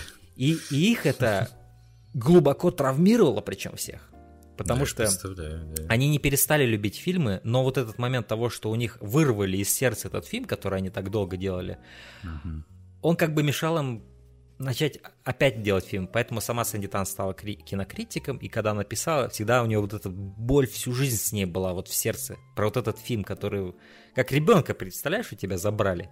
И ты не знаешь, где он, что с ним, да? И вот эта вот глубокая травма, она исследуется через этот документальный фильм с очень такой отличной детективной историей, потому что вся история действительно как детектив ощущается. И это правдивая, настоящая история. И ты вот видишь что эти все отрывки из фильма, на протяжении этой документалки. Там вообще очень интересный монтаж, коллажный такой, очень круто сделанный и художественно. Но вот эти отрывки из фильма, во-первых, для меня, ну ты знаешь, я, я, я, я фапаю жестко на то, на то, как кинопленка выглядит, да, для меня это тоже своего рода такая определенная ностальгия, потому что вот мы сейчас смотрим все эти современные фильмы, они все цифровые. Я вот смотрю на это, просто как, как круто все это выглядит, что они снимали. Она еще там такая молодая, ей 16 лет, и вот это вот Сингапур, который совершенно другой был, потому что Сингапур это один из самых быстро развивающихся городов в мире, да, а, то есть буквально в 80-х он был совершенно другой, да. В 92-м, это, кстати, был год моего рождения, поэтому для меня это тоже было. Я очень люблю смотреть хронику какого-то места в год, когда я родился, например. Uh-huh, uh-huh. Вот недавно, помнишь, я себя выкладывал в конце да, да, про 93-й год. И смотреть этот футаж и понимая, что мне было всего один годик, это для меня что-то делает такое вот особенное. Вот для моей психики, для его мозга. Я как-то вот пытаюсь это uh-huh, скоррелировать. Я вот жил в каком-то маленьком поселке, а там вот были башни-близнецы еще стояли на месте месте, понимаешь, люди вот эти ходили, у них бизнес какой-то свой был. Пейджеры. Да, да и вот тут то же самое. То есть вот это ты смотришь на этот Сингапур, как он еще на этом переходном периоде, где он еще не напоминает город будущего, а такой еще как будто растущий город. И вот эта вся история с этим странным чуваком, и она вот по всему миру ездит, расследует это, это так офигенно. Это очень круто. Mm-hmm. Вот. И шикарный саундтрек у этого фильма, опять же, э, он очень необычный и отлично работает на вот эту детективную историю. Поэтому всем Ширкерс очень советую. Я очень рад, что все-таки посмотрел его до того, как составил топ. А, да. На 12 месте у нас «Холодная война», о которой, я думаю, мы еще поговорим сегодня, поэтому я не буду на этом останавливаться. О, да. На 11 месте у меня «Тень», фильм э, Жана Иму, который снял «Крадущийся тигр, раздающийся дракон», по-моему, до этого, да, «Герой». Угу, а, да, да, да. Хотя нет, «Крадущийся тигр, раздающийся дракон», по-моему, не он снимал. Ну, но... в стиле вот этих э, каких-то, как сказать, в, в уша, как называется стиль этих В уша, все, все верно, все да, верно. Да, да. «Дом летающих кинжалов» он снимал, кстати, потрясающий фильм, очень mm-hmm. красивый. Mm-hmm. «И жить», кстати, фильм 94 года, который я тоже смотрел. О, Отличная драма. Вообще просто был шикарный фильм. Да, и герой я, его, я, видимо, я хочу сказать, да, я очень соскучился по этому жанру. Очень uh-huh. соскучился. И увидеть... Я, я буквально абсолютно случайно зашел на Metacritic, помню. Uh-huh. Смотрю, это Shadow. Uh-huh. Смотрю, смотрю. Я смотрю, тоже режиссер. Вау, все, быстро смотреть. Да. Вот. И этот фильм, его, что интересно, у него такая очень интересная визуальная эстетика. То есть, кроме э, кожи персонажей, Да, все всё в нем черно-белое. черно-белое. Мгм. Все черно-белое. Возможно, редкий случай там бывает что-то, имеющее цвет, да? Но такой, он очень такой приглушенный тона. В основном это все черно-белое. У него очень интересная Да, эстетика. да, да, да. Но кроме этой замечательной эстетики, то есть этот фильм, понимаете, он почти ворвался в мое топ-10. Он настолько мне понравился, 11 место. Это вот его история, она настолько классная, у нее такие твисты, причем твисты такие, знаешь, ты даже не ощущаешь, что подготавливается твист, а он на тебя вываливается, а потом, когда ты думаешь, что это твист, на самом деле это не твист, твист дальше, чувак. А потом, когда ты думаешь, что это... Нет, чувак, ты думал, это твист, ты дальше не смотрел. Ну вот странно для меня история, вот знаешь, как-то казалась слишком очевидной почему-то. Почему-то я заранее знал, что будет дальше происходить, и это меня Ну, ты крутой, значит, чувак, ты очень Да крутой. нет, ну короче. просто там как-то... Единственное, там концовка была просто шикарная в этом фильме. Концовка, да, я про нее в, целом А, говорю. по концовке, Сама да, история, она, знаешь, напоминает такую, как, э, как это Ну, говорится? какая-то легенда о каком-то, знаешь, Не повесть. легенда даже, не легенда, а как, знаешь, такая басня, типа. Ну, басня. типа это того, вот такие, быль, вот такого, быль, такого, да. такого рода такие вещи, которые потом люди вспоминают, приводя в пример, да, для каких-то других жизненных ситуаций. А, но просто, как мне, мне, мне, мне нравится просто, что камера долго задерживается на каких-то вот таких вот общих планах, и ты как бы это все смотришь. То есть здесь не, не бешено никто не бегает с камеры, да, то есть и это работает на руку всему фильму. У него очень такое, такое камерное представление, да, это как, будто фильм Хичкок. Вот он часто такие снимал, такие вот в одном помещении какие-то фильмы. И по сути этот фильм происходит в двух-трех помещениях, и одна экшн-сцена тут есть продолжительная, и все. То есть он такой очень Вот, такой кстати, лимитированный. еще, одно, еще одно маленькое разочарование было для меня, то, что вот как раз таких сцен боев, вот этих шикарно Ага. поставленных, здесь мало в этом фильме. Но для меня это как раз работает на это, потому что фильм не переполнен ими, и когда они случаются, ты весь прикован к этому. И те, какие здесь есть, они шикарно с с Просто, понимаешь, особенность этого стиля в уша фильмов, она неповторимая, и очень мало, очень мало вообще фильмов в этом жанре. Я Ну, такой, кстати, вот у меня есть определенные насчет... Я не фанат Вуша, я не люблю, когда бегают там, знаешь, реально по стрелам, да, то есть я, я понимаю, что это фэнтезийное представление и так далее, но я ни- никогда не был фанатом этого. Здесь вот этот фильм, он находит баланс между реалистичным экшеном и Вуша экшеном, и он вот Да, да, отличный да. баланс, который мне очень понравился. Он не Ну, он просто фантастически снят. Операторская работа в нем. Да. Именно визуально, что вот находится в кадре, как расположены вот какие-то предметы. Ой, И вот ты композиция. посмотришь на этот постер, ты подумаешь, ага, Вуша, и, и китайский вот этот фильм, значит, да, с этими, значит, басня, там, значит, какие-то такие идеи. И ты подумаешь, ну это скучно, ни хрена. Тут столько юмора, тут и вот настолько фаново смотреть, я его смотрел, он наполовину как комедия даже работает. А, и- его очень было интересно смотреть, все динамики, которые между персонажами происходят, это там любовный треугольник, есть, есть э, переворот политический, есть э, интриги, обманы, все, и все так органично, так здорово.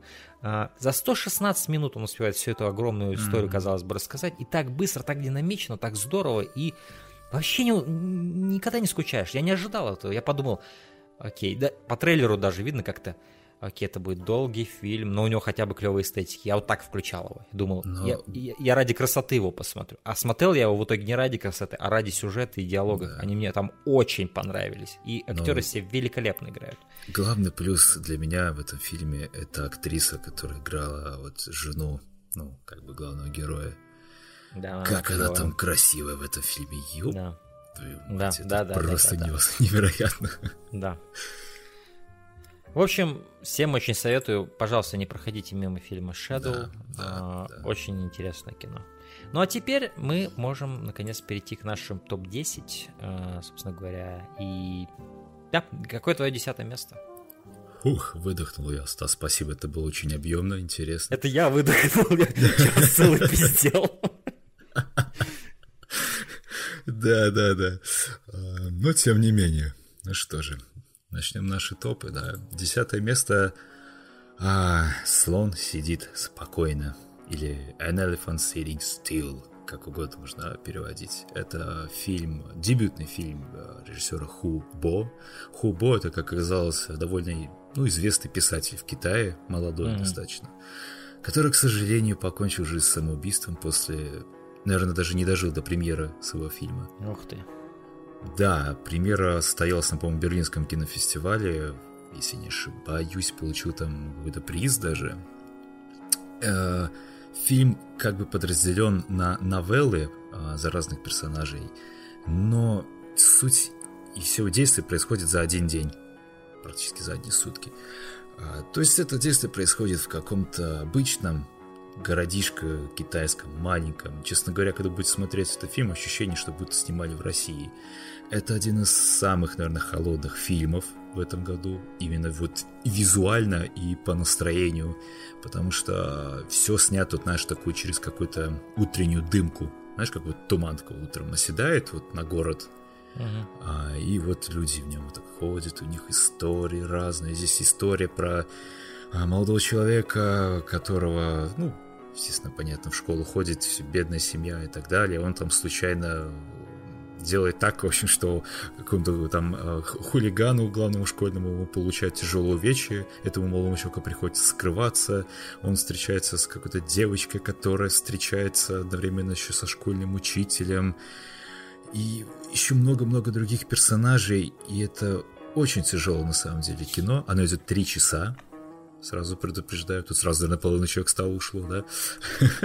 А, Но, тем не менее, за этими персонажами очень интересно наблюдать. И операторская работа, самое что интересное, знаешь, в фокусе всегда вот персонаж, а, про которого рассказывается сейчас. То есть неважно, что происходит на заднем плане, нам все равно в крупном плане вот даже в профиль показывают от этого самого человека, что он... Ты как будто знаешь, что мы пробираемся прямо вот в его голову, что же он там думает, потому что ситуации весьма очень непростые. И все эти персонажи, они мечтают поехать в Маньчжурию, а, где по легендам сидит слон в зоопарке, которому вообще пофиг на все.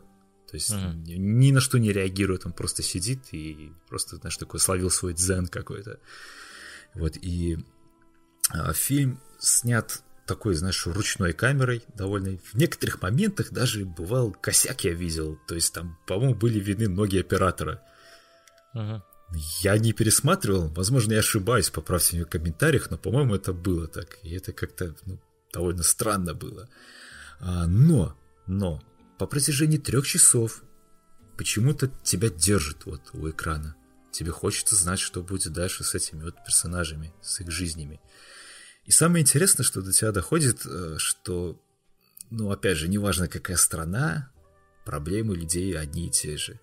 И это очень странно, потому что обычно, смотря какое-то кино из Китая, ну, в принципе, китайское кино, да, оно азиатское кино, оно немного разное, вот, точнее, другое, отличное от какого-то европейского. Но этот фильм снят тут прям вот, ну, вот как будто европеец снимал. Мгм. Ну, очень интересный эффект, при том, что все люди, ну, понятно, китайцы, все актеры китайцы. Я как понял, они не профессионалы, какие-то, наверное, друзья, знакомые режиссера, но играют все очень убедительно. А, поэтому я советую, конечно, этот фильм попробовать, но три часа это, наверное, наш сегодня это очень тяжело, наверное, высидеть современному зрителю, чтобы Ну, посмотреть. слон сидит спокойно, и вы сидите спокойно три часа и смотрите. Не Да, почему дергайтесь это- никуда. да, опять же, Выключите почему это- телефон.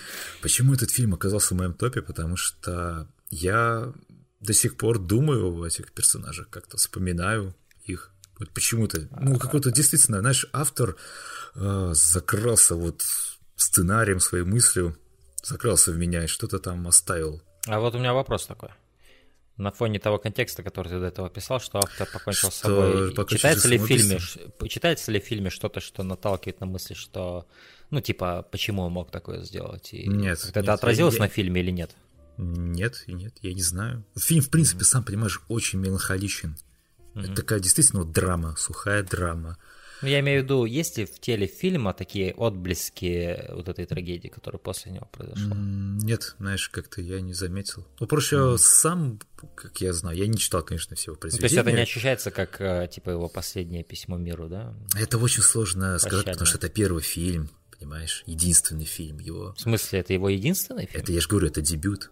А, Дебют, как интересно. Да, да, да, да. Тем более будет интересно посмотреть, я не смотрел, но... Ну там как-то наш говорили, что он поругался с продюсерами, прокат сложен был, ну понятно, три часа, малоизвестный фильм, может у него еще какие-то были жизненные проблемы, и он ну, решил, угу. вот, вот, решил, как решил. В общем, я всем советую обратить на него внимание. А, тем более, несмотря на даже на тот грустный контекст, хотя история, правда, очень трагическая, посмотрите этот фильм. Я думаю, вам понравится, если вам, конечно, нравится подобное кино. Не, мне кажется, контекст, конечно, он ужасный, но он обогащает, мне кажется, сам интерес к фильму. То есть будет да, интересно в этом да. контексте смотреть его. Да. Um, Хотя, наверное, это неправильно так говорить, но anyway, это правда. Ну, как есть, я думаю, все равно нас такие наши грустные истории людей так привлекают. Это так же, как интересно, как пересматривать Ворона, знаешь, что это последний фильм Брэндона Ли, его убили на съемках. Да, да, да, да, поэтому что И, э, Фильм заряжается определенной энергией из-за этого, такой которую, собственно говоря, ничем не поделаешь другим. При том, что в самом фильме и есть самоубийство. То есть это даже является одной из отправных точек для одного персонажа. То есть он там спит с подругой друга, тут внезапно друг приходит, он видит все это, и такой раз сразу в балкон и выходит. Угу. Вот, как-то так в этом фильме все происходит. все решается. Вот. При том, что, знаешь, актеры это не профессиональные, да, а какие-то друзья, как я говорил ранее, но они все очень харизматичные, вот на внешность. Вот как-то вот за ними вот хочется смотреть вот на экране, знаешь, вот цепляешься за ним взглядом, вот как-то вот mm-hmm. не отрывает, да. Поэтому мое десятое место по праву, да, заслуженно. На моем десятом месте фильм «Апостол», oh. фильм mm-hmm. режиссера Гаррета Эванса, который до этого снял «Рейд» и «Рейд 2». А, и что интересно, этот фильм совершенно не похож на эти рейды, да, это не экшн-фильм далеко, без каких-то там супер круто хореографированных драк, да, на э, там руках и топорах и так далее. Супер кровавые вот эти были рейды, конечно, особенно второй. А, это такой, этот фильм на самом деле, то есть это вообще действие происходит в 1905 году. такой чувачок, главный герой, напоминает какого-нибудь протагониста рассказа Лавкрафта, да, такой мрачный, худощавый, с mm-hmm. темными кругами под глазами. Играет его Дэн Стивенс. А, причем Дэн Стивенс это опять же тот актер, которого я вот полюбил после фильма «Гость» Адама Вингарда. Но потом он как-то вот я не смотрел фильм, э, сериал «Легион», говорят, он там хорош, да, но так как ты, так, так ярко он для меня никогда не блистал. И вот, наконец, в фильме «Апостол» это вот тот самый Дэн Стивенс, в которого я просто влюбился. А, это просто замечательно, он здесь играет такого нервозного, нетипичного главного героя, он такой немножко закрытый, нервозный, такой худощавый, у него такой, знаешь, облик нетипичного главного героя какой-нибудь истории, да, то есть он обычно же героев делают таким более располагающими, но здесь главный герой выглядит как... В другой истории он был бы, наверное, второстепенным героем, но здесь Ты он знаешь, что-то тоже такая немножко ода Лавкрафту, потому что у него главные герои тоже такие, не совсем... Я и говорю, он выглядит как герой лавкрафтовского рассказа. А, ну да, да, да. И, собственно говоря, в чем история, да, то есть она немножко может напомнить кого-нибудь, кому-нибудь плетеного человека, то есть, да, главный герой, его сестра, насколько я помню, она пропадает без вести, потом выясняется, что она на каком-то острове находится против своей воли, там какой-то культ, он отправляется на этот остров, э, собственно говоря, обманными там путями втюхивается в, в, в доверие, да, вот этому местному культу, uh-huh. и они там такие, как затворники, живут, у них такое маленькое свое общество, вдали от всей остальной цивилизации, информации. И, собственно говоря, главный герой в лице Дэна Стивенса расследует э, это вообще все, все это общество, их э, жизнь, как они там живут. И, собственно говоря, главным образом он это делает, чтобы найти свою сестру и, собственно говоря, вызволить ее из этого ужасного места. А, и что он там обнаружит? Он обнаруживает там такую деревушку, где все счастливо живут, на самом деле. Никакого особо каких-то ритуалов у них там таких уж и нет. Какого-то культа страшного он там не обнаруживает. Но постепенно-постепенно начинает слой за слоем, как луковицу такой, раскрывать эту всю хрень. И в конце концов один из самых безумных финалов 2018 года. Безумные, безумные вещи творятся в этом ну, фильме, да, на самом деле. Да. Чем... Но чем мне больше всего понравился этот фильм? Ну, во-первых, да, он клево снят. Мне нравится, как он снят, его палитра, э, весь этот вообще общий, ну вот, да, вот главным образом мне понравилось это вот сообщество, как оно было сделано, вот этот, э, вся эта деревня, да, как вот, их, я, я прям почувствовал, как эти люди там живут, я почувствовал настоящее, то есть есть вот э, фильмы типа вот э, жертвоприношение, или как он называется, Sacrifice, который вот снимал Тай Уэст. Mm, а, не помню, честно. И там вот видно, насколько все фальшиво. Э, показывают таких типичных э, культовых, культ какой-нибудь типичный, с типичными фанатиками, и ты такой думаешь, а, это параша полная, да? а, то есть это, это, это не выглядит правдоподобно, ты не чувствуешь логику этих людей, ты не чувствуешь... Потому что ведь недостаточно показать просто культ. Ты должен сделать его так, чтобы ты мог, э, чтобы зритель мог как бы понять, почему эти люди так живут и почему им нравится так жить, да? То есть ты должен понять немножко, чем они дорожат, почему они здесь находятся. Для этого их надо сделать более-менее трехмерными. А, и вот чем хорош этот фильм, он порой даже идет не как фильм, а как будто как э, такое, как несколько эпизодов сериала, потому что здесь есть много второстепенных персонажей. Прям много. И ты участвуешь не только в динамике главного героя, следователя вот этого детектива, скажем так, да, угу. а ты здесь участвуешь в... Он сталкивается со многими персонажами, у которых расходится такой, как как такая, как мозаика, как древо, вот эти ветки древа в разные стороны, с разными взаимоотношениями. Это вот я говорю, это поэтому немножко даже как будто сериал напоминает, как будто несколько эпизодов сериала соединили, вот фильм получился «Апостол», да? И это вот очень играет на руку, потому что здесь целое сообщество людей, да, и вот чтобы представить его более-менее правдоподобным, оно должно быть таким живым и как бы э, действующим вне главного сюжета, да, этой mm-hmm. истории, mm-hmm. вот с этим расследованием. И поэтому ты так веришь в это сообщество, поэтому тебе так интересно, как в нем э, Дэн Стивенс себя ведет, чтобы его не раскрыли, да, чтобы... И, и ты понимаешь, что здесь очень строгое наказание для тех, кто врет, да, и... В общем, ну, да, да, очень... И, и все вот эти хоррор, хоррор элементы, они так медленно-медленно подкрадываются и в конце в полную силу бьют.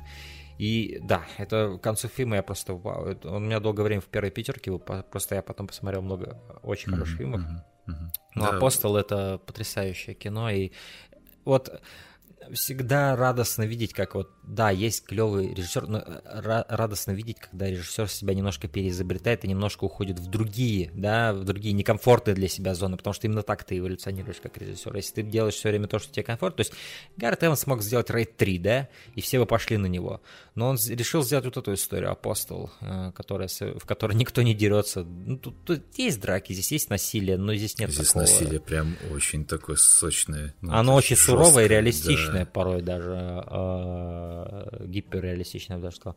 Э, ну, тут нет вот этой вот хореографии, вот ну, этих рукопашных да. боев азиатских. Вот. Это, здесь нет ничего, с чем ассоциирует Гаррет Эванс. И здесь он себя действительно переизобрел. переизобрел. И, честно говоря, мне странно наблюдать, что фильм не обрел какую-то, какую-либо популярность ни среди критиков, ни среди э, обычных зрителей mm-hmm, и, mm-hmm. и киноманов. То есть он как-то так... Ну, есть, да, кстати, я, вот я, я, я его от тебя даже узнал, ты мне про него рассказал, потому что практически о нем нигде ничего не было слышно. Возможно, это за... Он, по-моему, на Netflix выходил, насколько я помню. Да, он на Netflix выходил, и я вот даже смотрю, вот рейтинги в основном 3 звезды фильму ставят 3,5, кто-то 2 даже ставит такие вот рейтинги.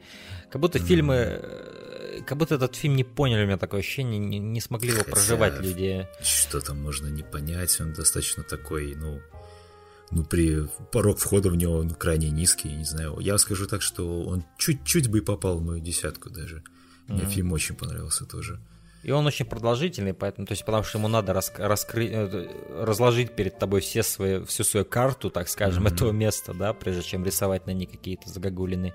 И он это делает, он долго тебя подводит, но опять же, весь этот момент того, как он ознакомливается с этим поселением, с людьми, которые mm-hmm. живут, как да, он, да, да, да, как да. он, ты даже можешь видеть, как он постепенно как бы придумывает, что ему делать дальше, то есть вот нет какого-то такого, что «О, он что-то увидел и пошел, и после этого уже через, несколько, через некоторое время он уже нашел свою сестру».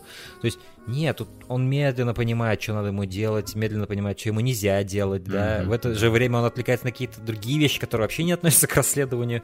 И вот это все настолько реалистичным это все делает, и не, не киношным, что это очень здорово. Это действительно такое сериальное э, качество, как будто фильм не торопится. Часто здесь фильм не торопится просто. А, но к концу он настолько раскручивается, такой пиздец происходит, что ты охуеваешь просто. И вся вот эта мифология этого места раскрывается, и чё, к чему. Э, и фильм гораздо безумнее оказывается, даже чем ты мог ожидать.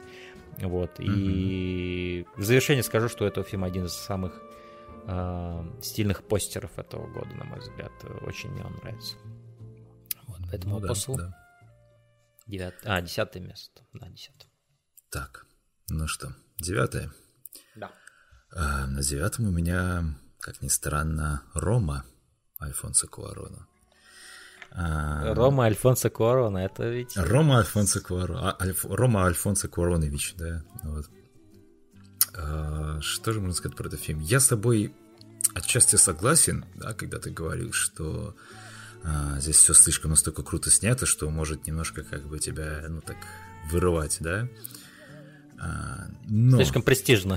Слишком престижно, но, но а, он как-то, как-то сказать хорошо. Ну, то есть, снимал-то он, знаешь, какую-то обыденную жизнь. И сначала мне не совсем понравилось, что в этом фильме нету какой-то прямо драмы или какой-то сильной трагедии, да. Ничего сверхъестественного вот за весь фильм практически не происходит. Ну, в плане вот именно трагедии, да, что кто-то может умрет, кто-то там что-то случится, ну там, конечно, умрет, но очень позже. Но я так подумал, что сначала мне это не понравилось, да, но потом как-то я помыслил, подумал, ну так как бы он пытался, наверное, запечатлеть какую-то саму жизнь, потому что там есть моменты, вот когда, ну, главной героине ребенок, э, в общем, умирает, да, это одна из самых, наверное, эффектных сцен этого фильма. Это довольно а довольно жестко, потому что и она снята, ну то есть там нет вообще никакой драмы, там камера вообще никак не меняет даже ракурс, она просто общий план показывает и абсолютно сухие действия врачей, профессионалов, которые для них это наше да. обычное дело, они просто ребенка так, все упаковали, там чик-чик все убрали, а ты такой, ёб твою мать, ребенок только что умер. А, и все вот в этом фильме так, то есть там был момент, когда там один из детей вот этой семьи богатой чуть не утонул, и они там потом, знаешь, помнишь, там чуть не так, даже на постере изображено, как они так друг друга обняли, да, сидят так, только что пережили страх какой-то, да, а на берегу. А в заднем плане мы видим, как человек просто стоит и любуется океаном. И вот такие вот моменты в этом фильме, что вот... Там вот... еще момент был, когда, помнишь, один из пацанов э, обнаруживает своего отца с какой-то телкой э, около кинотеатра или еще где-то. И да, это так да, просто да, мимо да. проходят они, и до него потом только э, это же я, кажется, своего отца видел, или нет. И вот такая мимолетность в этом, правда, много было. Да, да. То есть да, никакой да. драмы, опять же, такой явный. Ты себя не показываешь, что вот, о, вот смотри. Мне, да. даже, мне даже перемотать пришлось, чтобы понять, а что он только что увидел. Но от этого так эффективнее все это. Да, и на самом деле я долго думал, что я мало чего знал о фильме, когда вот смотрел его, не читал. Я думал, что да, возможно, тут как раз-таки Любецкий участвовал. Оказалось, нет, оказалось, действительно, Альфонсо Куарон взял камеру и стал все сам снимать. И я такой, ёб твою мать. И знаешь, э, смотря на фильмографию Лебецки, он стал снимать вот в этом вот стиле своем, за который сейчас вот его все его обожают и любят, да, именно после работы с Куароном, на самом-то деле. Ну, плюс-минус над, над каким фильмом?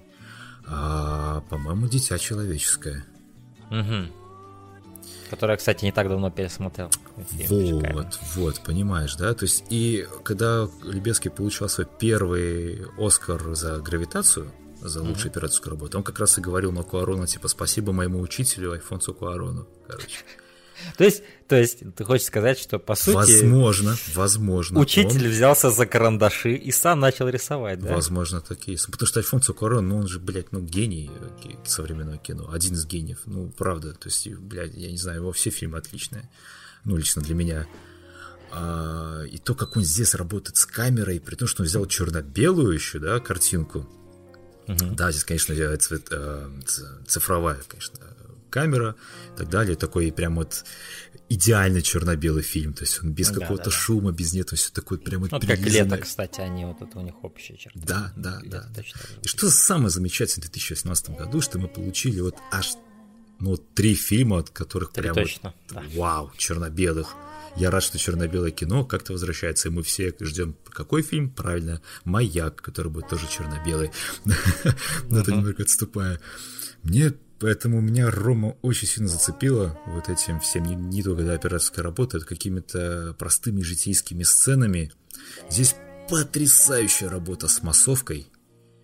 Просто охренеть. Вот воссоздание вот этой атмосферы улицы, да, вот, вот 70-х или каких там в детстве происходит, 60-е, 70-е ну настолько оно пышет жизнью. Вот как ты говорил про апостол, да, что абсолютно нет фальши. Вот то же самое и здесь, что там есть моменты, когда вот герои просто идут вот по улице, и камера за ними, так, знаешь, по-джармовски даже так вот следует, просто едет. Да. И ты видишь столько деталей, там кто-то там что-то несет, какие машины все старые стоят. То есть, ну, опять же, описывается это все бессмысленно, надо просто увидеть.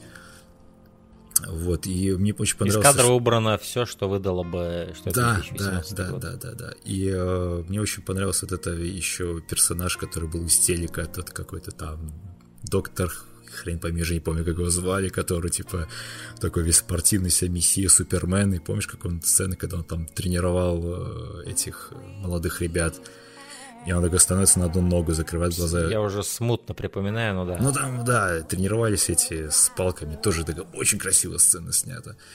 И он поднял так, нашу одну ногу, э, закрыл глаза, и типа стоит такой, все ржут на него, типа, а что ты там, блядь, похоже. Ну, да, да попробуйте сами. Все, mm-hmm. наши, вся эта толпа начнет пробовать, начнет падать, это все так тоже масштабно снято. Масштабно. Да, и самый мой, наверное, любимый момент, э, вот именно операторский, точнее их два, это вот когда были погромы сняты, помнишь, там... Когда... Это было круто. Это пиздец, потому что это снято с здания, камера просто так, как будто незначайно это заметила, ну, то есть вот она просто поворачивается, конечно, поворачивается, раз толпа такая в, в окне, да, пробегает по улице. И момент, когда вот эта главная героиня шла к своему парню, который сбежал после известия, что она беременна от него, она идет через э, какой-то цирк, какой-то, ну, наш дворовой уличный цирк. И как только она там проходит через определенную точку, от, с, с дальнего там вот части кадра вылетает из пушки, блядь, циркач, короче. И такой uh-huh. пролетает. И это было просто идеально по композиции, блядь, сделано. И очень красиво. Поэтому не знаю, я не, не мог не, не поставить его в свой топ, потому что, ну, это для меня был фильм события определенно. Я очень сильно ждал, потому что первый трейлер, я просто все, я упал. Вот это все, что там происходило.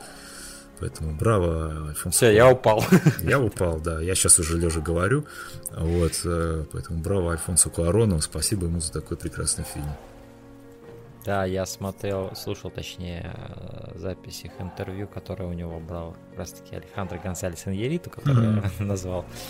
И вот он говорил, что это шедевр, что это один из лучших, что он, один из лучших фильмов, что он видел в своей жизни. А что мне еще нравится вот в этой всей мексиканской тронке великих э, режиссеров, то, что они такие вот, э, ну, братаны, грубо говоря. То есть это Куарон, это Иньяриту и Дель Торо. Вот, mm-hmm. они друг, друг за друга все время болеют, как бы, и дружат. Это всегда так очень... Ну, конечно, туда еще Любецкий приписать, в эту всю компашку. Mm-hmm. Это очень мило, да. А, да, хорошо. Мое девятое место это фильм «Магазинные воришки» Shoplifters. А, этот фильм как раз-таки снят правильно для такой вот жизненной истории. То есть вот то, как снят этот фильм, оно не нарушает мой когнитивный диссонанс внутри, да. То есть это такая очень история, пропитанная жизнью, пропитанная м, такими очень реалистичными человеческими взаимоотношениями. А, это история про вот этот маленький домик в маленьком дворике где-то в Корее, да, или где это происходит? В Корее же? В Японии. В Японии это раз? Да.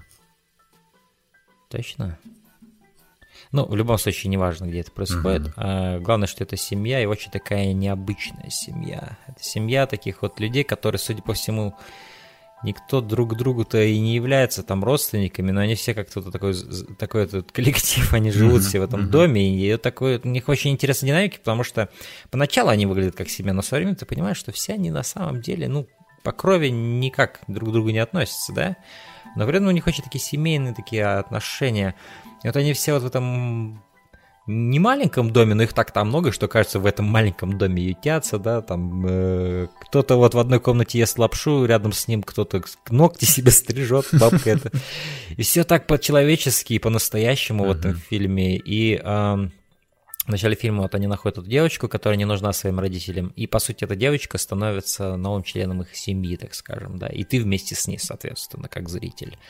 А, и это просто чудеснейший фильм, который поначалу работает как комедия, потом эволюционирует в такую супер пронизывающую тебя драму. А, и вот здесь, я думаю, вот все то, что вот для меня не работало в Роме, оно, оно все работает здесь для меня. То есть, да, тоже вот такое uh-huh. вот ощущение жизни, вот, вот настоящей жизни, настоящих человеческих отношений.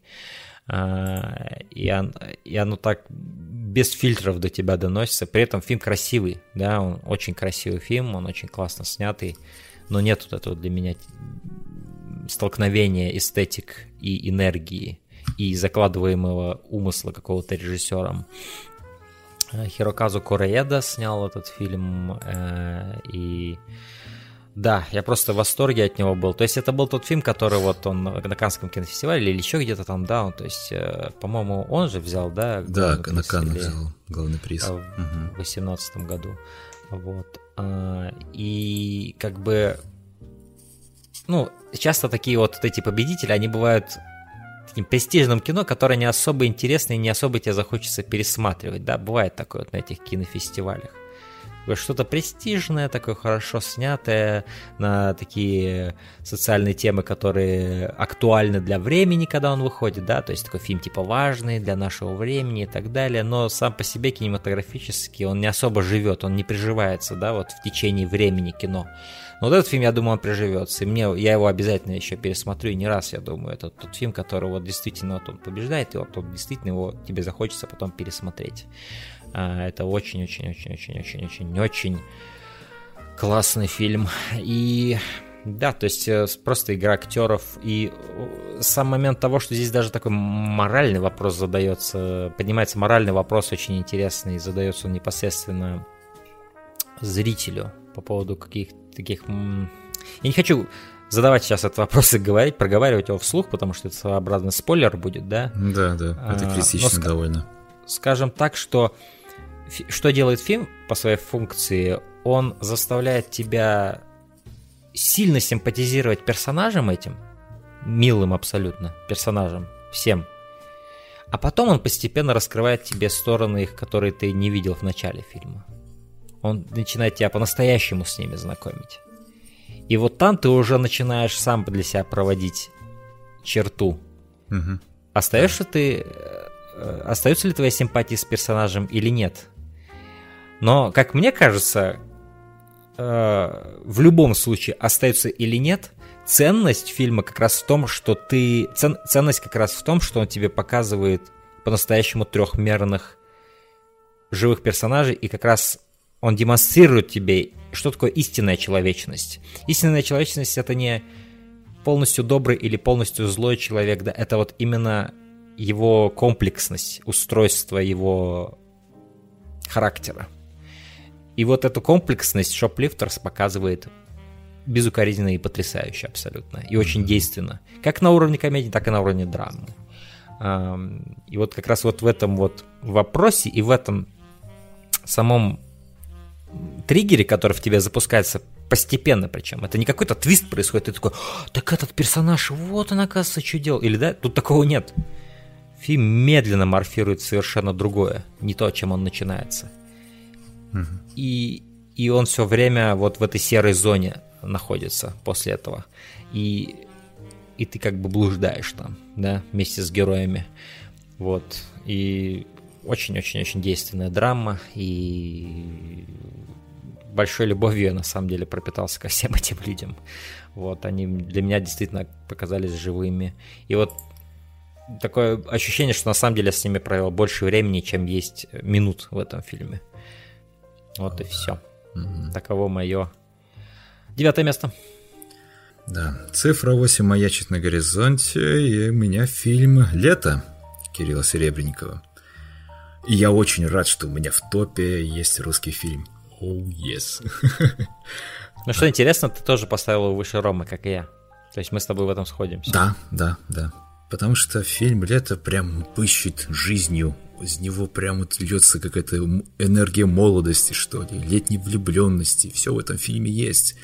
А, и мне нравится, что в фильме снимаются, по сути, актеры Гоголь-центра. То есть это ну, театр, где как раз-таки режиссер Кирилл Серебренников.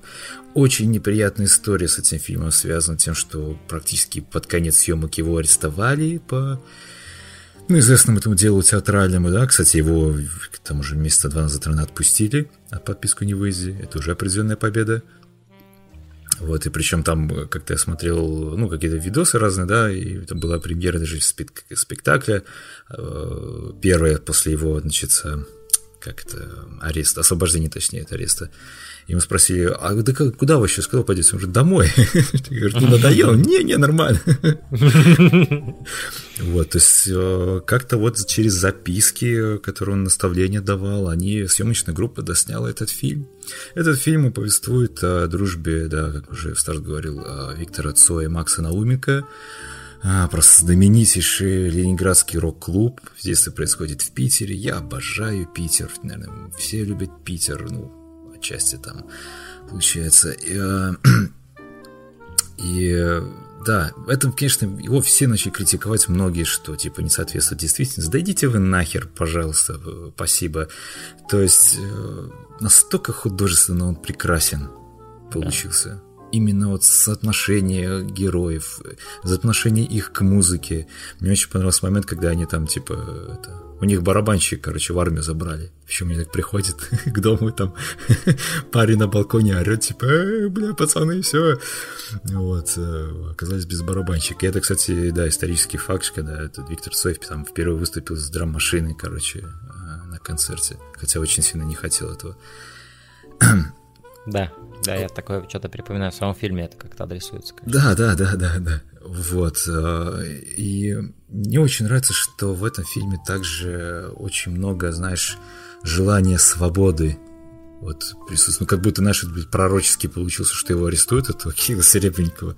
Вот то же самое здесь. Здесь люди, персонажи, вот они вот хотят вырваться из какого-то, знаешь, вот, из замков, которые наложила вот эта советская система, для них, потому что оно уже постепенно дает крах, да, все тут начинает проникать, американская культура, рок-н-ролл uh-huh, и так uh-huh. далее, они там перед друг другу пластинки слушают музыку. Фильм здесь... это очень хорошо отражает и очень много да, на этом зацикливается. Очень всяких диалогов про, то, про музыку, я был прям очень рад этому, потому что всю эту музыку я люблю, а, про которую они говорят, э, вот, и да, действительно, тот самый любовный треугольник, за ним очень мило наблюдать, когда mm. Наташа это спрашивает э, Майка Науменко, типа, можно я этого э, Он очень нетипичный, он очень, я, я, честно говоря, не припомню такого, где вот действительно такое отношение, mm-hmm, да, да, такое, оно не пассивное, а оно именно такое понимающее, да, то есть mm-hmm. оно такое очень справедливое в чем-то, да. очень интересно было. Мне очень нравились еще сцены, когда вот они как будто, знаешь, вот происходит вне реальности, появляется тот самый персонаж,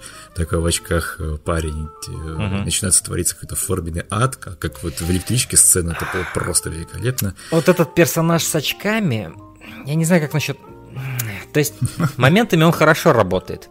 Но вот этот момент прорывания четвертой стены, он немножко вычурный. И он мне казался чуть-чуть претенциозным. А, то есть я, я не уверен. То есть моментами, да, это эффективно, но моментами меня всегда не оставляло это ощущение, что не знаю, такой постмодернизм в этом какой-то есть, такой ну, чуть непри... такая, неприятный. Да, угу. да, потому что весь остальной фильм довольно честной энергией такой пропитан, и тут как бы фильм, какой-то чувак ходит и разговаривает со мной как бы через фильм, да, как будто как бы окей, вот сейчас идет фильм, но я с тобой сейчас поговорю о, о, о чем происходит, да, вот это.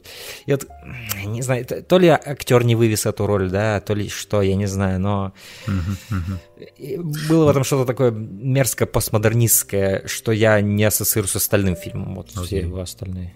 Ну, вот сцена в электричке в вагоне, когда там сейчас снята mm-hmm. одним планом, она была очень клевая, и я сразу понял, о, я понял, куда двигается фильм, то есть что-то, mm-hmm. что мне будет.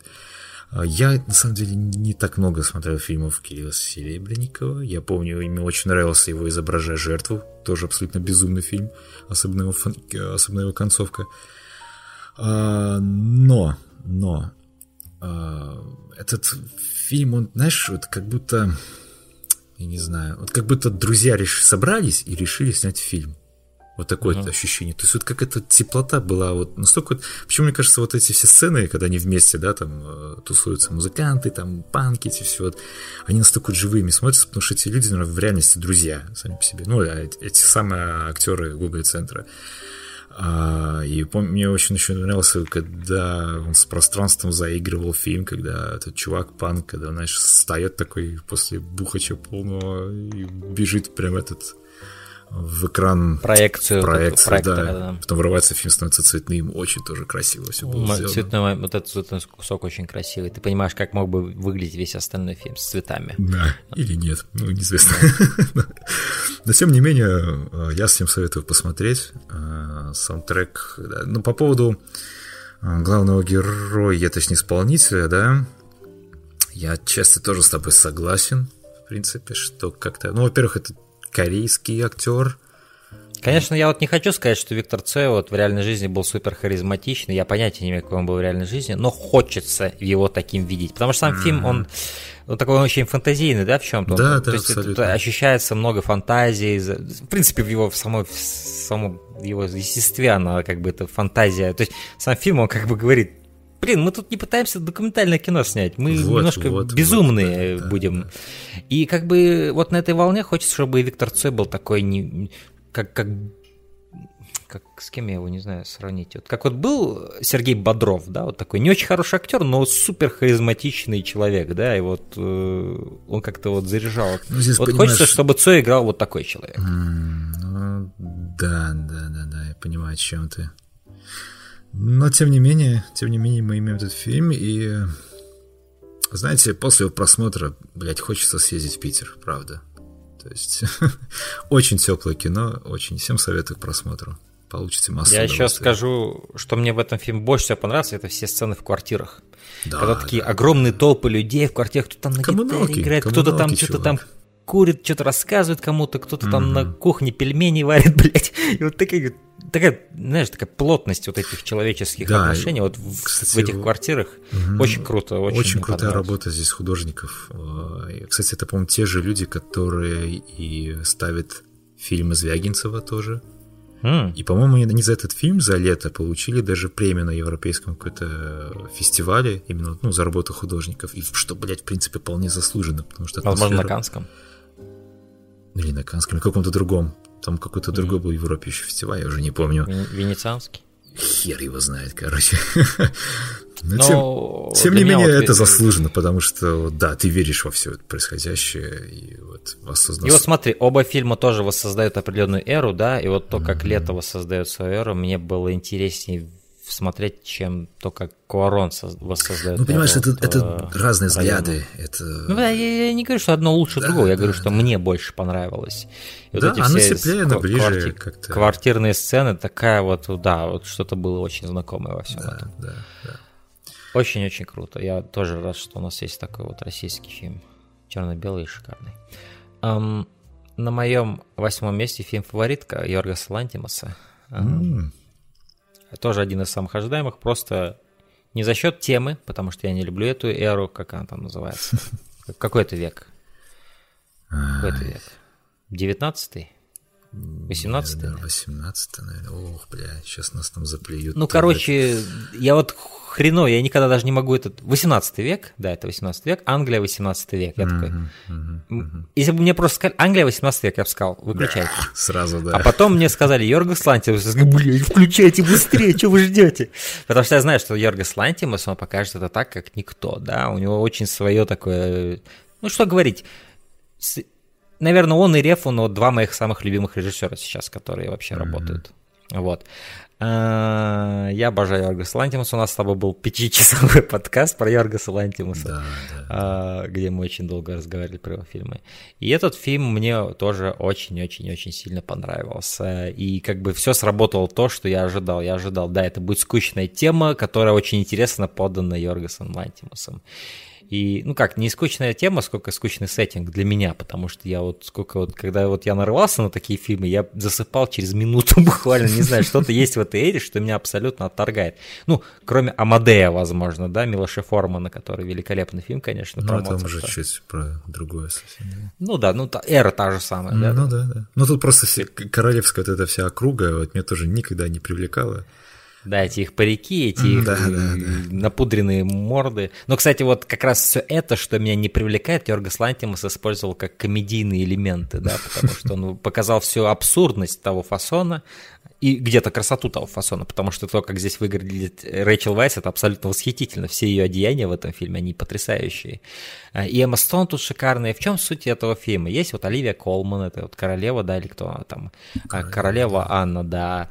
И, э, э, собственно говоря, была вот у нее вот своя фаворитка Рэйчел Вайс. Это такая женщина, которая по сути, от нее говорила. Страной, да. да, по сути, на самом деле управляла страной, потому что сама королева Анна, она такая болезненного вида женщина, она такая больная, она у себя все время сидит в комнате, редко убирается, и вот, по сути, всем разруливает Рэчел Вайс, которая, у нее нет никакого благородного происхождения, но, видимо, когда-то их пути пересеклись, и вот она теперь всем заправляет от имени Анны.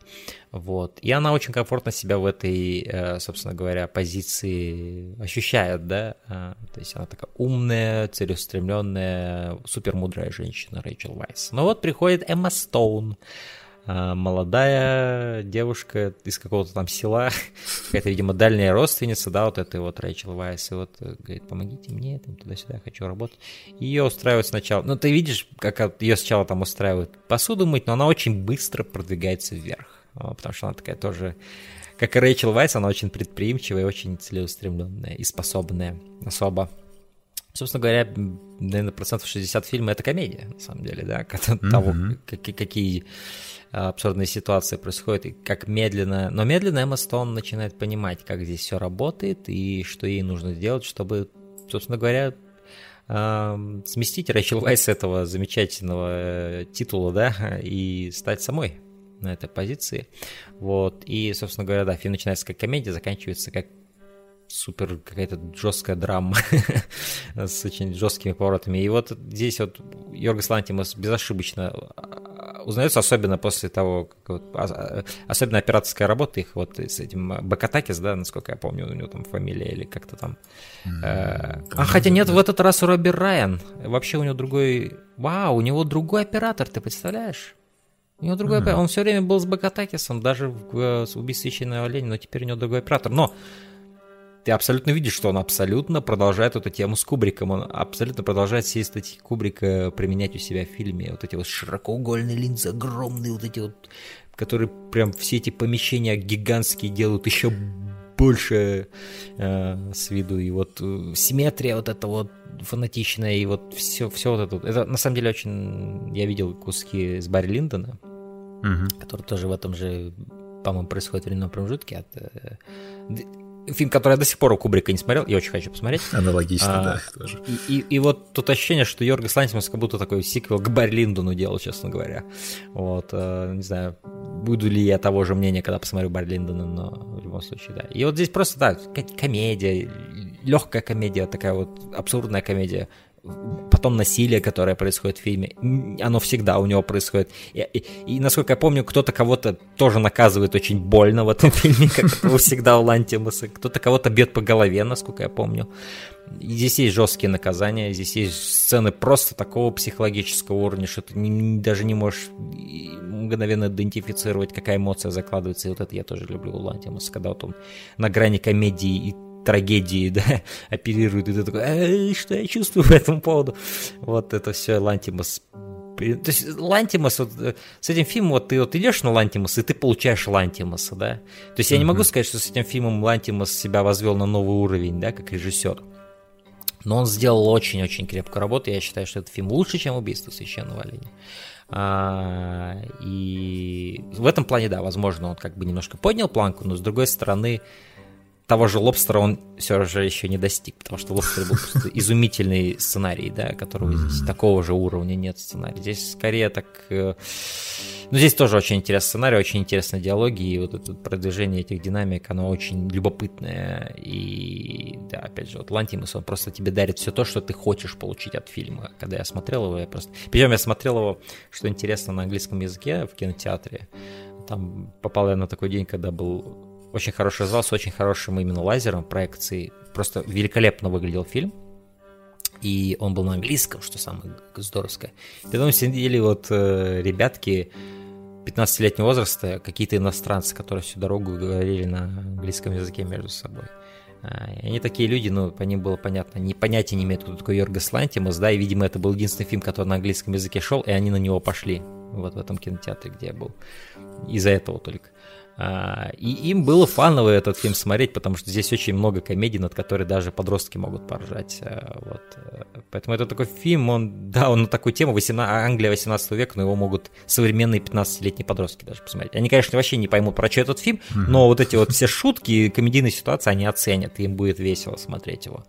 Вот.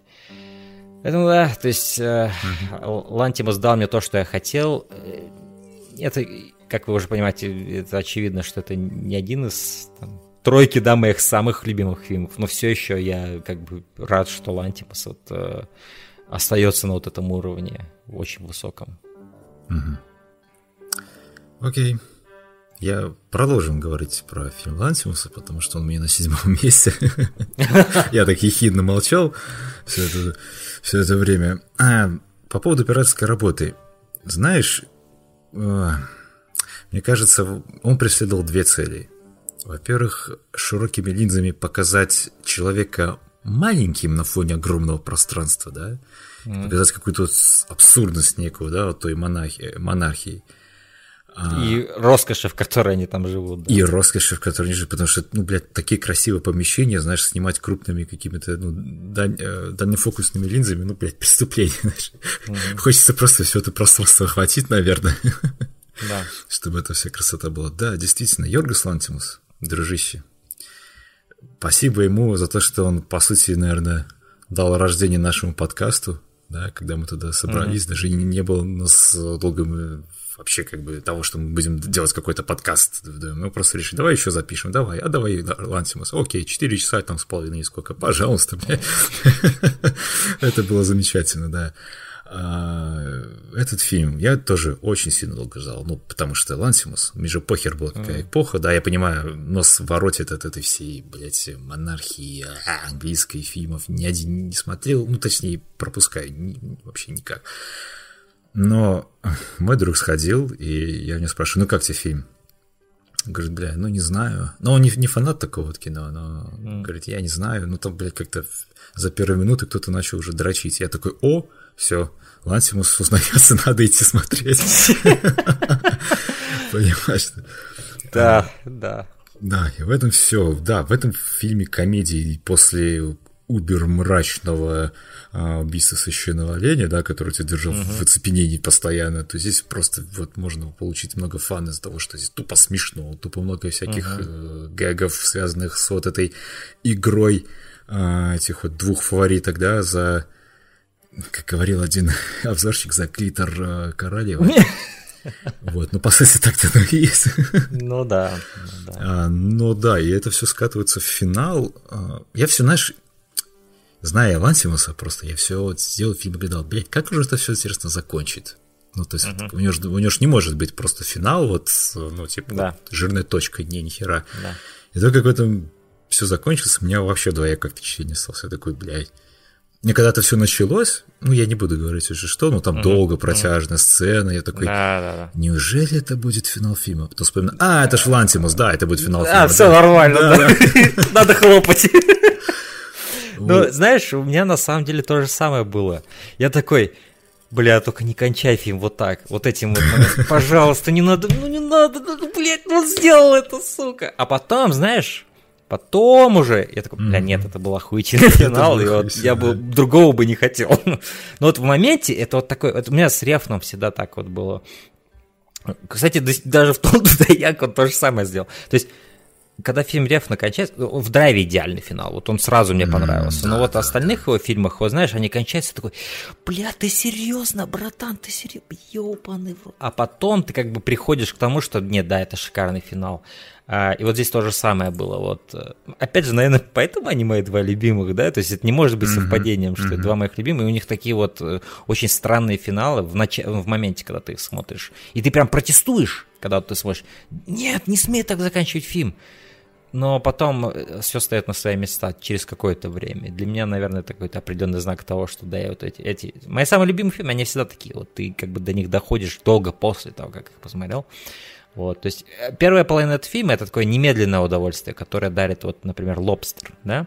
Ты когда его смотришь, там все такое интересное, такие интересные правила, и его просто фаново смотреть. Лобстером, да, понимаешь, ты говоришь, что сценарий лучше в «Лобстере» написан, но... Эм я не смогу согласиться, потому что концепт сам вот интересный, да, у да. Лостера. Но фаворитки не менее прекрасный сценарий. Блядь, все настолько закручено. Ну да, да. Вот да. эти все вот перипетии между характерами, вау, да. просто охуенно. Да. Ну, я, что я хотел сказать, это то, что первая половина этого фильма это вот как лобстер, да, а вот конец это убийство священного оленя, это вот мрак, да, и да, пиздец, да, и... Причем когда резко все скатывается. Ну, то есть там... Психологизм такой очень mm-hmm. Фильм богатый. идет э, по наклонной вниз, вот к настроению твоему, потому что все, блядь, заканчивается. Ну, понятно, это, в принципе, все по истории заканчивается, как оно было. Я потом полез mm-hmm. еще немножко почитал, да, действительно так и было. А, но он решил такой, не, ни хера, ни хера, ребята, я так, это для меня слишком просто. Mm-hmm. Поэтому, и, кстати, вот, знаешь, в кинотеатре я даже словил вот все недоумение зрителей, когда вот за, mm-hmm. значит, загорелся свет, все, конец, и такие все, блядь, немножко сидят, ждут, что это mm-hmm. было, переварить надо немного. А, вот, и почему я еще понял, это мой первый фильм, вот, эм, который я смотрел в кинотеатре, э, Лантимуса. Почему и надо смотреть его фильм в кинотеатре? Это звук. Потому mm. что в его фильмах, ну, насилие, оно, ну, что называется, редко, но метко. И вот как ты говорил вот про сцену наказания, uh-huh. там эти удары, блять, они настолько были резкими, я до сих пор помню, громкими, uh-huh. что ты прямо как будто тебя по носу бьют сейчас, блядь. Ну, то есть, uh-huh. А там, по-моему, книгой били по носу Вроде бы что-то такое. Ну, слабо помню же фильм. Кого-то там... наказывали. Кого-то наказывали, кого-то просто ебалит. Мне интересно, вот, вот у Лантимуса вот есть дети, как он их наказывает вообще честно. Вот он, может, он тоже привязывает скотчем кассету к, к, к ладони и по башке бьет или Да, ну, то есть, ну что, нормально. Ну, вон этот э, Реф, он что, посмотрел в детстве, это Техасская резня бензопилы, и нормально. Да. И нормальный человек, ну, ну, это не точно. Вот, только, стоит только он Legat Forgives посмотреть, и все понятно. Да, Это был прекрасный опыт и прекрасный способ э, изобразить эту эпоху немного, блядь, по-другому. И да, за это ему, да. за это ему Он очень спасибо. освежил своим видением это mm-hmm. вообще время. Mm-hmm. И этот фильм э, главный примерный, один из таких очевидных примеров того, что mm-hmm. не важно какая тема, важно как ты ее показываешь, да. То есть вот реально вот 18 век Англия вот одна из самых малоинтересных для меня тем. Но, есть, но, но, но можно и ее шикарно показать, да, mm-hmm. вот. Потому что каждый раз, когда меня спрашивают, например, на, на какие темы ты любишь в фильме, я говорю, нет такого. Главное, как ты это покажешь, а не плевать, что ты будешь показывать, да, да, ты да, интересно да, показал. Да. И вот фильм «Фаворит» Клантимус — это яркий пример тому. А вот. Сейчас он у меня на восьмом месте. Мне стоит, возможно, я, я его обязательно пересмотрю. Возможно, он бы поднялся, если бы я его пересмотрел. Но у меня не было такой роскоши пересмотреть. Я хотел больше новых его смотреть, поэтому и, я, сейчас он там. Да, и, кстати говоря, а, это один из редких фильмов, где три женские роли просто мега шикарные. Вот все... И они главные, кстати. Да, там нет мужиков три, крутых, там нет. Все эти три актрисы играют просто великолепно, за что да. и отхватили многие там, да, свои награды. Угу. Я был очень рад за них. Очень был рад за то, что на Оскаре наконец-то, блядь, ну вот э, выбрали правильную женскую роль, хорошую, прям вот, да, угу. за королеву, роль за король королеву просто блестяще исполнила. Оливия Колман, Оливия да. Колман, да, великолепно просто. А, угу. Вот, поэтому, да. Ну что, движемся дальше. Да, и просто еще в ДС скажу, что это один из самых красивых и вот действительно шедеврально снятых фильмов э, всего года. Говорит, просто как он выглядит, как он снят, операторская работа, и это все оргазм, абсолютно mm-hmm. оргазм. Mm-hmm. А на седьмом моем месте фильм «Демзел», а, где играет Роберт Паттинсон и Мия Масик... Э, ну, это для меня странно, на самом деле, что он тебе так понравился, прям это, это ну, а... интересно послушать. Но... Мне он очень интересен тем, что, ну, как бы я его ждал, потому что mm-hmm. мне, по-моему, постер понравился, я помню. И, кстати, это не тот, который сейчас мы видим на Letterboxd, там был какой-то незавершенный постер, мне просто понравилось, окей, вестерн, Мия Васиковская, я был большой фанат Мила Васиковский. Mm-hmm. И Роберт Паттинсон, я его обожаю, его, как он повернул свою карьеру в другое русло, oh, да. начал действительно играть. И здесь он очень интересный персонаж. И вот это такая история, как она... Демзел, само название, оно подразумевает Damsel in Distress. Это такой троп э, кино, и не только, где вот дама в беде, да, а где вот есть девушка, которую надо спасти, потому что ну, типичный вот пример Марио, uh-huh. да, игра Супер Марио, где он пич все время... Ну, извини, Марио, ну твоя принцесса, она в другом замке, он всю дорогу шаребится, бедняга давит эти грибы там и ест грибы и воюет с драконами, которые ему потом чудятся. А, вот. Но все ради того, чтобы эту девочку спасти, которая вот не может за себя постоять. И, по сути, вокруг этого тропа и строится этот нарратив этого фильма про девочку, которую надо спасти. Я вот не хочу сильно много говорить на эту тему, потому что это определенный спойлер будет. Ну, скажем так, у этого и, и фильма есть такой элемент вот этого вот э, того же, например, Апокалипсис сегодня есть какая-то фигура, есть вот герой, который туда идет, чтобы кое-что сделать с этой фигурой, да, и вот как бы и в конце какой-то твист, да, получается такой, что типа, а вот ты так думал все будет, а все на самом деле совсем по-другому. А, и как бы это происходит и здесь, вокруг тропа вот этой девушки, которую надо спасти. А, и чем мне так сильно понравился этот фильм, это просто своей атмосферой, своей размеренностью, mm-hmm. диалоги, просто его какую-то незаинтересованность в том, чтобы бежать куда-то и развлекать тебя. Он просто, как бы, знаешь, тебе просто показывает это путешествие, потом оно морфирует, причем оно как бы морфирует, вот эта динамика основная, она как бы вот не в такт а, традиционной трехактовой структуре, я бы сказал история как будто она немножко так не зависит от таких вещей. И вот мне понравилась вольность сторителлинга вот в этом фильме. Как он, и, и как он порой останавливается, и, и сильно история не продвигается, и он по... И, и что интересно, в определенный момент вот этот вот переломный момент происходит, но фильм продолжается дальше. То есть этот переломный момент, он не в финале происходит, он происходит где-то на 70-м, может, проценте фильма. А дальше фильм просто как бы продолжается, это как бы в вольном таком стиле, такой, как типа как мог бы фильм и не продолжать, но он продолжается, понимаешь? И ты как бы дальше наблюдаешь за персонажем. Это, в этом был какой-то вот такой момент, как, как, который я ощутил в Red Dead Redemption 2. Когда вроде вот есть этот гранд-финал, но игра идет дальше, понимаешь? Да, и она, еще. и она какое-то угу. продолжительное время идет дальше. И вот это я очень люблю, потому что вот есть вот два лагеря людей, которые играли в Red Dead Redemption 2. Те, которые говорят, ну ебаный в рот, игра так огромная, я уже думал, вот он финал, он закончил, а там еще дальше миссии, да? И вот как-то типа со с точки зрения структуры, вот это как-то зачем вот это вот повторять ошибки возвращения короля, властелин колец, когда там столько финалов, да, вот это вот зачем это вот растягивать, в то время как я ощутил в этом, ебать, это как разрывание цепей сторителлингом, мы делаем игру, мы не должны подчиняться традиционным трехактам, да, и мы можем жить дальше с другим персонажем, да, вот дальше, и так гениально для меня это все было, этот весь эпилог Red Dead Redemption 2, это просто... Я кончал, блядь, все время, все заливал. Я в следующий раз, когда садился, я рядом ведерко ставил, потому что я знал, я сейчас опять кончать буду. Все время так было. Да. Я, я надеюсь, я никого не травмировал этим, э, этой метафорой. Важно. А, понимаешь? И вот здесь вот фильм Дэмзел, он нечто подобное делает. То есть кое-что здесь происходит, а фильм дальше продолжается. Mm-hmm. И вот это вот, вот, вот ощущение, что я вот там вот с ними, вот, и, и, и поворот истории, как вот, не знаю, мне, мне все это очень понравилось. Mm-hmm. Это вот супер мне интересно показалось. И и знаешь, что, что с этим фильмом? У меня не было такого, что типа, вау, я смотрю что-то шедевральное, что-то охуенное и абсолютно там, да, взрывающее башню. У меня такого не было. У меня был просто такой тип, да, мне очень нравится этот фильм, но у меня не было такого, что бля, это будет в десятке по итогам года. Но в конце концов я к этому пришел. Mm-hmm. Как бы, знаешь, mm-hmm. так спокойным пульсом я пришел к этому так же, как и сам фильм, так спокойным пульсом развивается, вот таким же спокойным пульсом я осознал это, что это, да, это, блядь, один из лучших фильмов, что я видел в этом году. Mm-hmm. И в нем нет какой-то запредельной кинематографии при этом, да, там, это далеко не какая-нибудь фаворитка в плане операторской работы или там Э, нет, нет, нет ничего выдающегося в этом фильме, и при этом он оказал на меня довольно большой такой большой спокойный эффект. Э, поэтому, да, поэтому это мое седьмое место. Я немного скажу про этот фильм. Мне вот тоже очень понравился, как э, вот сценарно пошел фильм. Абсолютно нестандартно. Абсолютно mm-hmm. нестандартно. И мне очень понравился вот этот недотепа священник, который uh-huh. просто оказался не в том месте, не в то время, блядь, дважды или трижды, наверное, за весь фильм. Вот, и мне очень понравился диалог с индейцем, это просто вот все, это гениально было сделано, правда. Да, да, да, да, диалог с индейцем, ночью, когда лежат. Что, блядь, больной, что ли? Да. Но вот, ну, единственное, что мне вот, эм, знаешь, я ожидал что-то подобное еще и в финале фильма, вот что-то такого, какого-то разворота, который я не жду. Uh-huh. Uh-huh.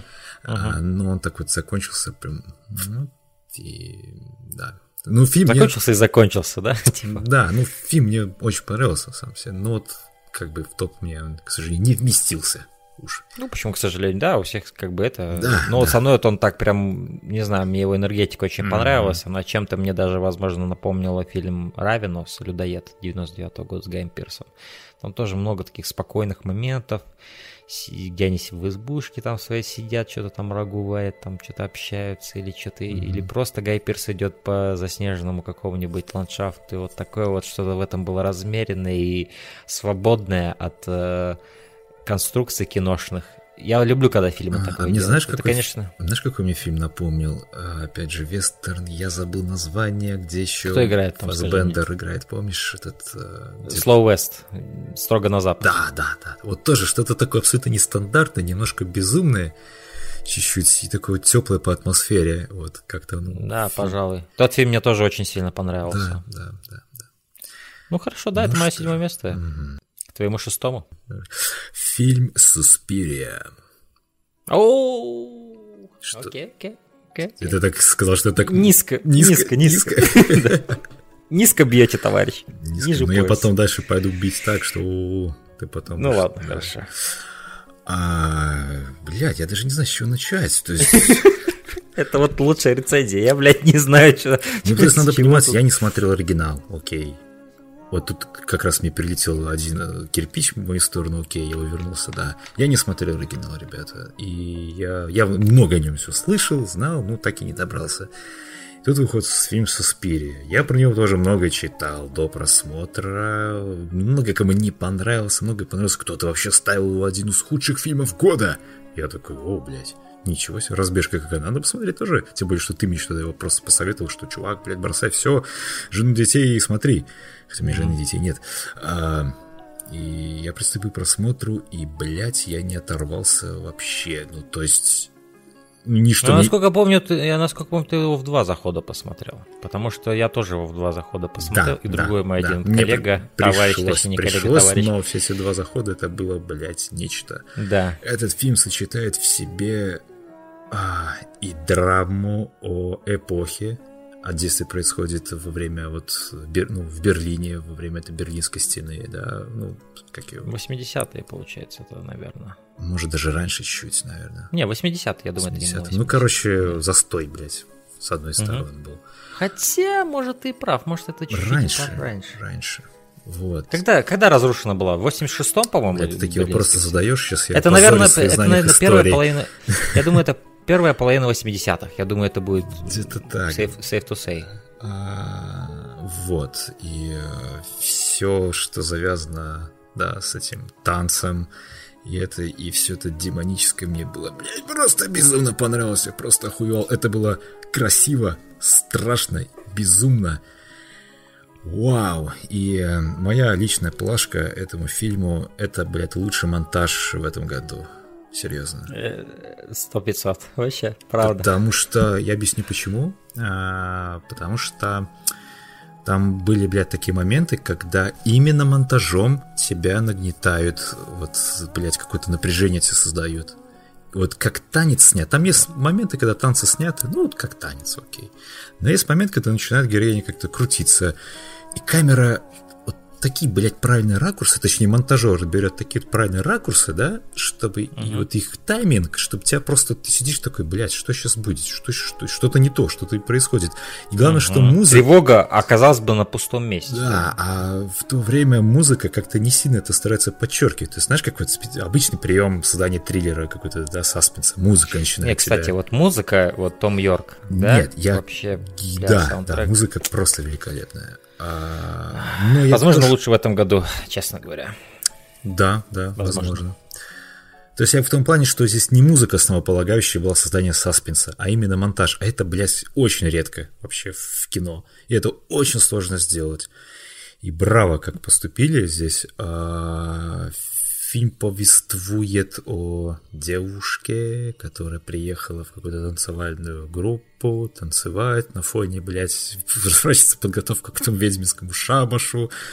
И мне нравится, в принципе, оригинальная даже идея того, что, да, вот как бы, блядь, танцевальная группа какая-то, артисты, но они, блядь, готовятся к вызову, там, блядь, какой-то своей, там, богини зла, что-то такое, да, ну какой-то глобальном uh-huh. ведьминском шабушу, от которому всем придет танцевальный пиздец. Это очень здорово. Мне это очень нравится. Uh-huh. А, потрясающий здесь, конечно, актерский состав. Ну как, а, самая главная роль, э, понятно, но я забыл опять. Тильда Свинтон, Мегот. Мегот вообще няшная, пиздец. А, очень все было. Фильм э, очень страшный в своем насилии.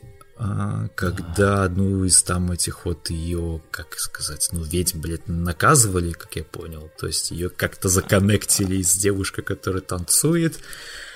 А она типа повторяет ее движение, только... Нет, она не ведьма, она была одна из обычных танцовщиц, а, ну, значит, которая ничего не подозревает. Извините, да. И, блядь, как ее начинают все кости переламывать, ее тело начинает принимать какие-то жуткие, блядь, формы. И вот в этот момент трек, который Том Йорк это играет, пиздец. такой, знаешь, такой, да. такой тихий такой, но он такой пугающий. Да, да. И при этом там нет каких-то вот этих типичных там mm-hmm. каких-то струнных, да, вот этих. Он просто такой электронный трек, но он такой методичный, как сам этот танец, и при этом это все синхронизируется с танцем, как ее ломает вот это, да, да по сути да, танец да, ее да. И, и убивает, и при этом сама Дакота Джонсон, вот эта вот главная героиня, она не осознает, что она делает, да, при этом, ну это такая... Это офигительно, и мне нравится еще, что здесь даже вплетена в линии сюжета вот этого старого как там, ну, ученого психолога, да, деда, mm. который там с своей женой у нее там свою. И это даже находит место в фильме, и это органично все очень вплетено, и э, это даже в, Те, в тему. Да, это вот в эпилоге имеет место быть. И это тоже очень круто. А, поэтому мне еще вот фильм своим безумием понравился сценой, блядь, с полицейскими, что с ними сделали. Это, конечно, ну вот просто у режиссера не то что огромные яйца, но вот он он знает, как подать вот какое-то безумие, да. Угу. Ну, кто смотрел, тот поймет, я не буду спойлерить. Причем там, опять же, нет никакой музыки, там такой даже как-то просто... комедийно выглядит, но при этом, блядь, Ну, я бы не хотел на их месте тоже. оказаться, это, блядь, да. это жутко, да. черт да, Особенно да. вот их э, орудия, вот эти серпы, блядь, угу. они такой формы пугающие, ёб твою мать, я просто, они такими замахивались порой, при том, что это серф как будто из какой-то кости, да, по-моему, был такой вот... Я не помню уже. Ай, бляха, ну это... Мне нравится, ну окей, я поговорю об Спире да, более детально потом. А, финал, конечно, взрывает э, в прямом Буквально. переносном смысле, да, абсолютно. А, и мы имеем место один из лучших фильмов года. Блять, я не понимаю, как он мог оказаться в списках худших. Я решительно этого не могу понять. Я понимаю, может, тут произошло, произошло сравнение с оригиналом, я не знаю, оригинал я не смотрел. Но... Я думаю, наоборот, надо хвалить за то, что этот фильм очень, ну, абсолютно не похож на оригинал. Он в чем-то даже противоположен, противопоставляется оригиналу, mm-hmm. на мой взгляд. У них настолько разные стили, но, по... но они в равной степени, мне кажется, замечательны. Я даже считаю, что новая Суспирия лучше. Вот. Я смотрел фильм Арджента, он mm-hmm. замечательный, потрясающий и по-своему, но то, что делает Лука Гуаданина, мне кажется, это, это интереснее, смелее и сейчас такое сложнее сделать, чем это было в 70-х сделать, когда это делал. Mm, да, да, конечно. Поэтому я получил огромнейшее удовольствие при просмотре. Хотя я буду каждый раз это говорить, но я mm. имею право это сказать. А, поэтому всем строго советую. Суспирия прям must have. Хорошо. Мое шестое место это фильм First Reformed.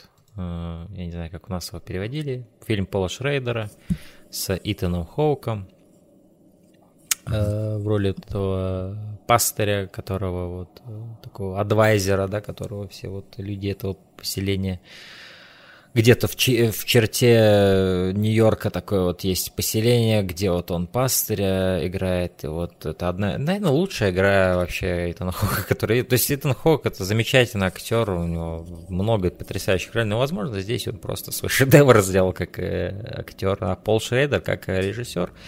А, вот этот фильм у меня долгое время на первом месте стоял по итогам года, концу, ну, вот в этой половине первой половине 19 я уже, конечно, много чего посмотрел, это его сместило, но так или иначе, все равно этот фильм на шестом месте, довольно высоко. Эм, просто такая э, фильм... То есть Пол Шрейдер — это сценарист таксиста э, Мартина Скорсезе. И вот этот фильм, по сути, это как вариация таксиста, но если бы это главный герой был, например, не таксист, а пастырь. Это вот чем-то напоминает фильм Голгоф, не Голгоф, а как Голгоф он Да, Голгоф назывался. С э, вот, вот этот э, Макдональд. Да, да, да, да, да, Голгофа. Там вот тоже вот в центре сюжета пастырь, который, значит, вот в этом маленьком городке, где люди перестают верить в Бога и ведут себя к свиньи, и он теряет, типа, веру, да, видит всю эту жесть современности. Э, кстати, тоже, по-моему, в 2013 году фильм вышел, один из моих любимых фильмов того года. Mm-hmm. И вот First Reformed это вот так же, только вот лучше еще, на мой взгляд. То есть это вот... То есть если в Голгофе есть немало, конечно, моментов юмора, да, потому что все-таки это один из братьев Макдона снял, он не без юмора никак.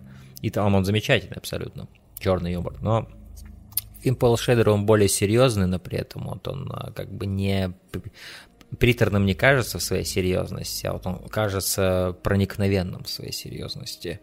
А, и эти метания и поиски, вообще смысл существования вот в этом вот без безбожном мире. Причем безбожном не в том плане, что люди конкретного какого-то бога не верят, а в них нет какого-то такого человеческого начала, да, то есть оно гаснет, сволочизм процветает и упадок морали. Эм, и там вот есть вот эта вот э, ветка с, по-моему, ветераном войны, у которого вроде вот у него жена Аманда Сайфрид, по-моему, даже ребенок есть. Все вроде замечательно, но он такое повидал на войне и такое увидел. И, и вот то, что вот эти гигантские корпорации делают, да, вот эти все э, там, океаны затапливаются этими выплесками нефти и так далее, вот это вот все тут как бы такой вроде как микрокосом, но в то же время о, о, о больших вещах, да, фильм говорит о том, что вот мы убиваем планету и убиваем свою душу, да. И это как бы все, как вот будучи пастырем, и вроде как наставляя всех, что надо все-таки оставлять, а, сохранять оптимизм и волю к жизни, э, Итан Хоук, его персонаж, он впитывает в себя как бы боль мира, так скажем и боль людей, которые ищут правду какую-то в этом мире. И здесь есть много мрачных сцен, особенно одна определенная сцена, она просто меня очень сильно сотрясла. А, и причем фильм снят, насколько я помню, разрешение 4 на 3, то есть он такой квадратный кадр у него, mm. да. А, ты, ты вот смотрел вообще это? Нет, я не смотрел. По-моему, у него, по-моему, квадратный абсолютно был кадр. А, и это так потрясающе, потому что он так красиво этот фильм снят с точки зрения вообще композиции. Это не просто вот как-то он, он, он не выглядит стандартно. Он выглядит именно, знаешь, вот этот фильм выглядит как, как будто над каждым кадром тут думали очень долго. Причем не только над самой композицией но и над композицией вообще всего, что в нем при, присутствует в этом кадре. Вот mm-hmm. в плане предметов mm-hmm. и так далее. Где вот расположено вот это, вот где вот это расположено, чтобы все вот это вот какую-то картинку вот определенную составляла. А, да, очень красивый фильм, несмотря на свою сдержанную цветовую палитру. А, и вот просто наблюдать за персонажем Итана Хоука было... То есть я смотрел его фильм ночью, вот, вот этот пессимизм этого фильма, и в то же время он смешан с какой-то таким маленьким проблеском оптимизма. Вот очень интересный взгляд и очень нетипичный. А, один из лучших фильмов этого года, несомненно, для меня. И, пожалуй, наверное, лучшая работа Итана Хоука как актера. Э, вообще гигантский респект. Это а, Итан Хоук один из тех актеров, которые вот... Какое-то время он был слишком смазливым. Вот как Ди Каприо, наверное. А потом вот они растут, растут, эти актеры, и со временем, они, знаешь, как хорошее вино, они только лучше становятся. И вот чем старше они становятся, тем они интереснее, как актеры становятся. Вот э, с Ди Каприо такое было, Знаешь, с Итаном Хоуком то же самое абсолютно. Итан Хоук, он все время как бы вот немножко в стороне от всей какой-то да, актерской да. тусовки. Какое-то такое угу. впечатление все время. Было какое-то время, когда он пару лет был вот на пике, mm когда он был со всеми, со всеми остальными, с Брэдами Питтами и так далее. Но это было очень кратковременное.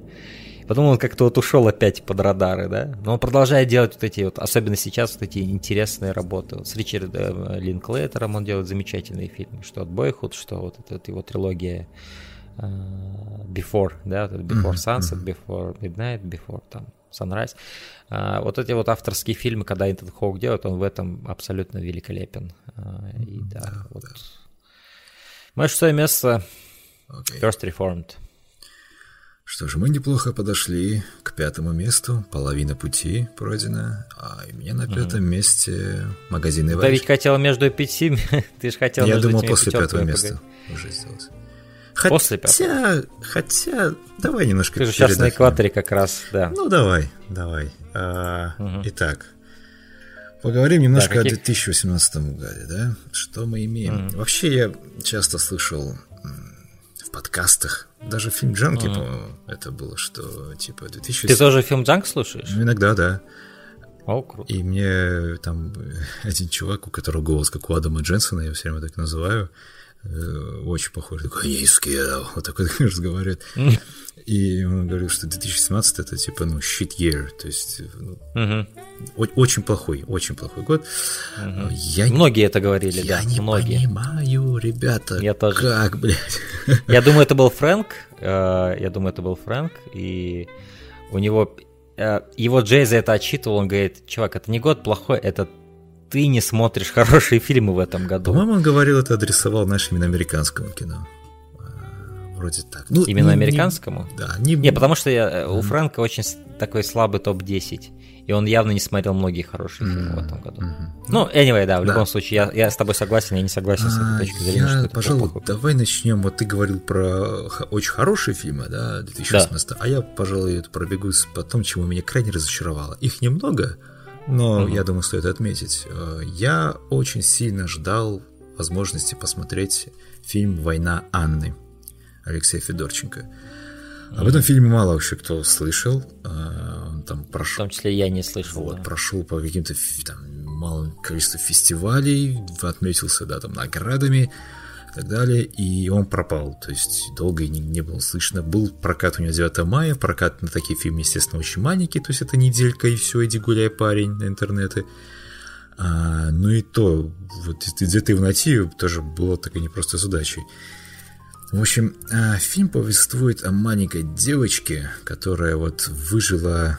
Девочка еврейская, ну, еврей, да, девочка, и она выжила после массового расстрела. Там прямо фильм начинается со сцены, вот как наша камера просто вот крупным планом снимает части мертвых людей, вот части тела. Они лежат в какой-то, ну, в братской могиле, по сути, в яме. А, действие происходит в Украине во время оккупации. И вот маленькая девочка выживает. Маленькая девочка прибегает там ну, каким-то общем, местным селянам, они ее там кое-как одевают и быстренько относят к этим к полицаям которые уже там переделывают, значит, местную школу под генштаб, в общем, фрицев, да, немцев. И, и вот она там, она в какой-то момент забегает и начинает просто прятаться. Прятаться в дымоходе камина в одной из комнат. И пытается, собственно, выжить. И в этом, об этом весь фильм. Он идет где-то час 10 примерно, то есть это довольно-таки небольшая история. Но в чем его прелесть? В том, что здесь практически нет диалогов. То есть здесь все тебе рассказывается именно действием. Девочка не произносит за фильм вообще ни одного слова. То есть она молча просто ходит, что-то там шугается от всего. А, и чем этот фильм меня разочаровал? В том, что вот за время просмотра такое ощущение было, что режиссер сам не хочет подвергать эту Анну опасности какой-то. То есть, вот знаешь, вот в кино такие моменты, когда вот герой, допустим, пробрался в чей-нибудь дом, да, и тут приходит хозяин вот этого дома, да, и тут, uh-huh. тут начинается такое вот напряжение момент, бля, бля, ему надо прятаться, бля, что делать, что делать. Вот этого в фильме практически нет. То есть это может одна какая-то сцена. И такое ощущение немножко пресности от этого произошло. Хотя, в принципе, э, его стоит посмотреть, потому что он очень клево снят. Очень интересно. Да и в целом все показывается через действие. То есть это такой, знаешь, типа как бы выживший, его называют, только вот про маленькую девочку. Как она пытается там еду себе добыть. Девочка, кстати, очень смышленная, очень смышленная. То есть она порой там с таких ситуаций выкручивается. Ну, действительно интересно. Это про образ э, реальной Ой, я не вспомню имя, реальной девочки, по-моему, в Амстердаме она там была, э, тоже пряталась и так долгое время выживала.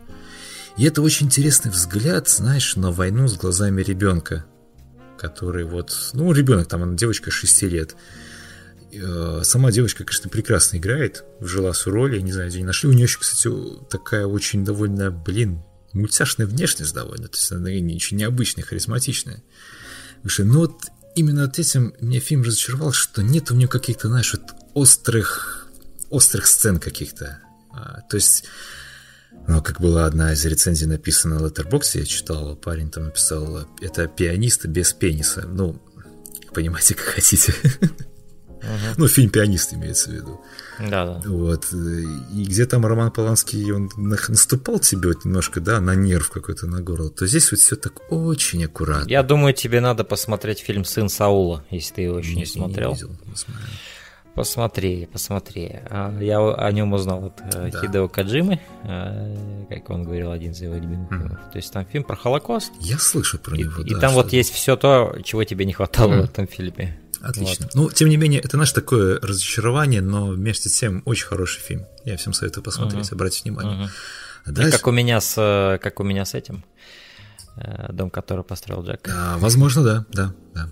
Uh-huh. А дальше у нас идет разочарование Богемская рапсодия. Бля. А ты что-то ждал от него вообще хорошего? Ну, да, наверное. Я люблю фильмы про музыкантов, я люблю группы Queen. Я ждал, наверное. Но то, что я увидел... Лучше бы я этого не видел, да? Поймите меня правильно. То есть... Э, у фильма очень сложная э, производственная судьба. Да. Было, блядь, там херу тучи режиссеров. Должен был играть э, Саша, наш любимый Байрон Коэн, да? Как его там? А, правильно.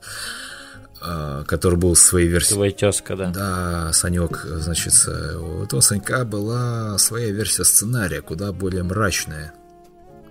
Но тут... Я подозреваю, более интересная. Ну, естественно, но мне кажется, вмешались сами музыканты и решили показать вот что-то им это, короче, не понравилось. Они решили вот свою версию показать. Как... Они решили показать какую-то идеалистическую. Наверное, это полный пиздец. То есть э, вот как очень часто я слышу в подкастах и везде, то есть это получилась такая жизнь замечательных людей. Угу. Настолько, блядь, вот показать можно абсолютно пресно, без зуба одну из самых крутых групп по своей истории даже, одну из самых крутых личностей в мире вот рок-музыки, и в принципе музыки, это Фредди Меркури, да, его голос, ну, блядь, просто, ну, какой-то неповторимый, его харизма была Он просто не, невероятная. Да, угу. А мне не нравится, как его сыграл Рами Малик. То есть на сцене, на сцене, да, то есть он так скопировал движение, вот все это читал, все это было клево. Но, блядь, в каких-то бытовых сценах он, блядь, все время какой-то, ну какой-то, как будто мы как будто его кастрировали нахер. То есть, вот честно, понимаешь, вот ты смотришь интервью с Фредди Меркьюри, у него, блядь, он все время сидит, да, он общается вроде спокойно, но ты чувствуешь, у него пыщет какая-то энергия. А если почитать историю, то это был просто мега-угарщик. Ну, Естественно, там такое вытворяли, там все эти истории, как и шлюхи, блядь, с кокаином э, вместо столов, короче, представляешь, там так, так стояли. Ну, короче... Это как, как в этом, в одном апельсине, когда такие ну, фигуры, типа того, на которых да. у них стояли. Да. При том, что это золотая эпоха рок-н-ролла, блядь, это 80-е, 70-е, это же просто пиздец, там все сидели на наркоте. А, вот. И в этом фильме, этого фильма вообще нет. То есть нет, нет. Вот вот тут встречается Фредди с группой. Они такие, о, привет, Фредди, ой, привет, типа, я Фредди, все, все, давайте играть, давайте. Раз сыграли, раз они уже записывают, раз у них же успех, раз они уже большую сцену собрали. В фильме просто, блядь, адский хуёвый монтаж, ребята. О, это же был целый мем. Вот это, я блядь, было помню, просто эпопея, да. Привел чувак в пример, я, я, я, я, не мог поверить, Простая что это реально... сцена диалога, сука, 50 катов.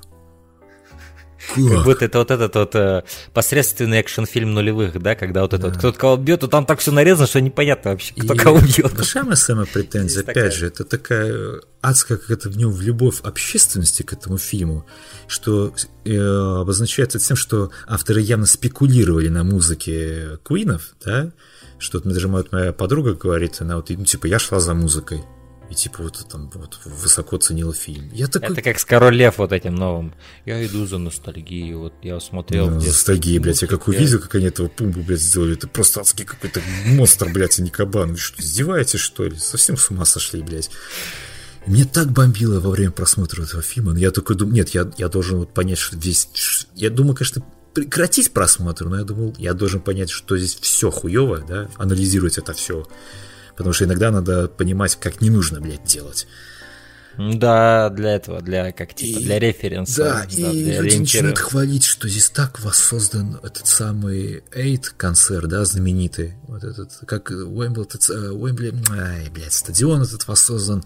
Я только думаю, вот э, с таким бюджетом, блядь, вот просто вот реально тяжело воссоздать.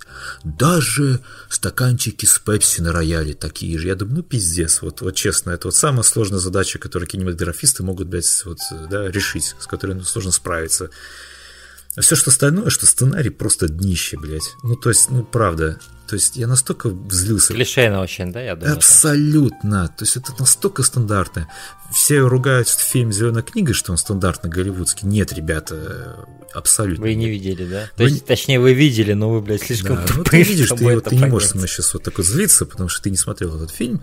Я но у меня же руки, блядь, трясутся, насколько вот, понимаешь, меня разозлило это кино, и мне просто больно, что вот, ну, долгое время у нас не было фильмов, по сути, у нас никогда, наверное, не было фильмов про Фредди Меркьюри.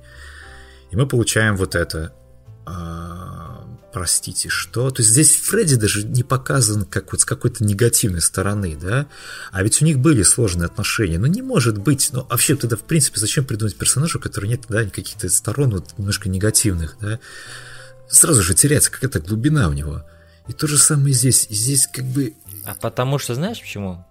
Mm. Потому что надо разрешить делать фильмы и не спрашивать у людей, про которых это снимается. Ну, да, но, и все. видимо... Потому что всегда все будет упираться в эго.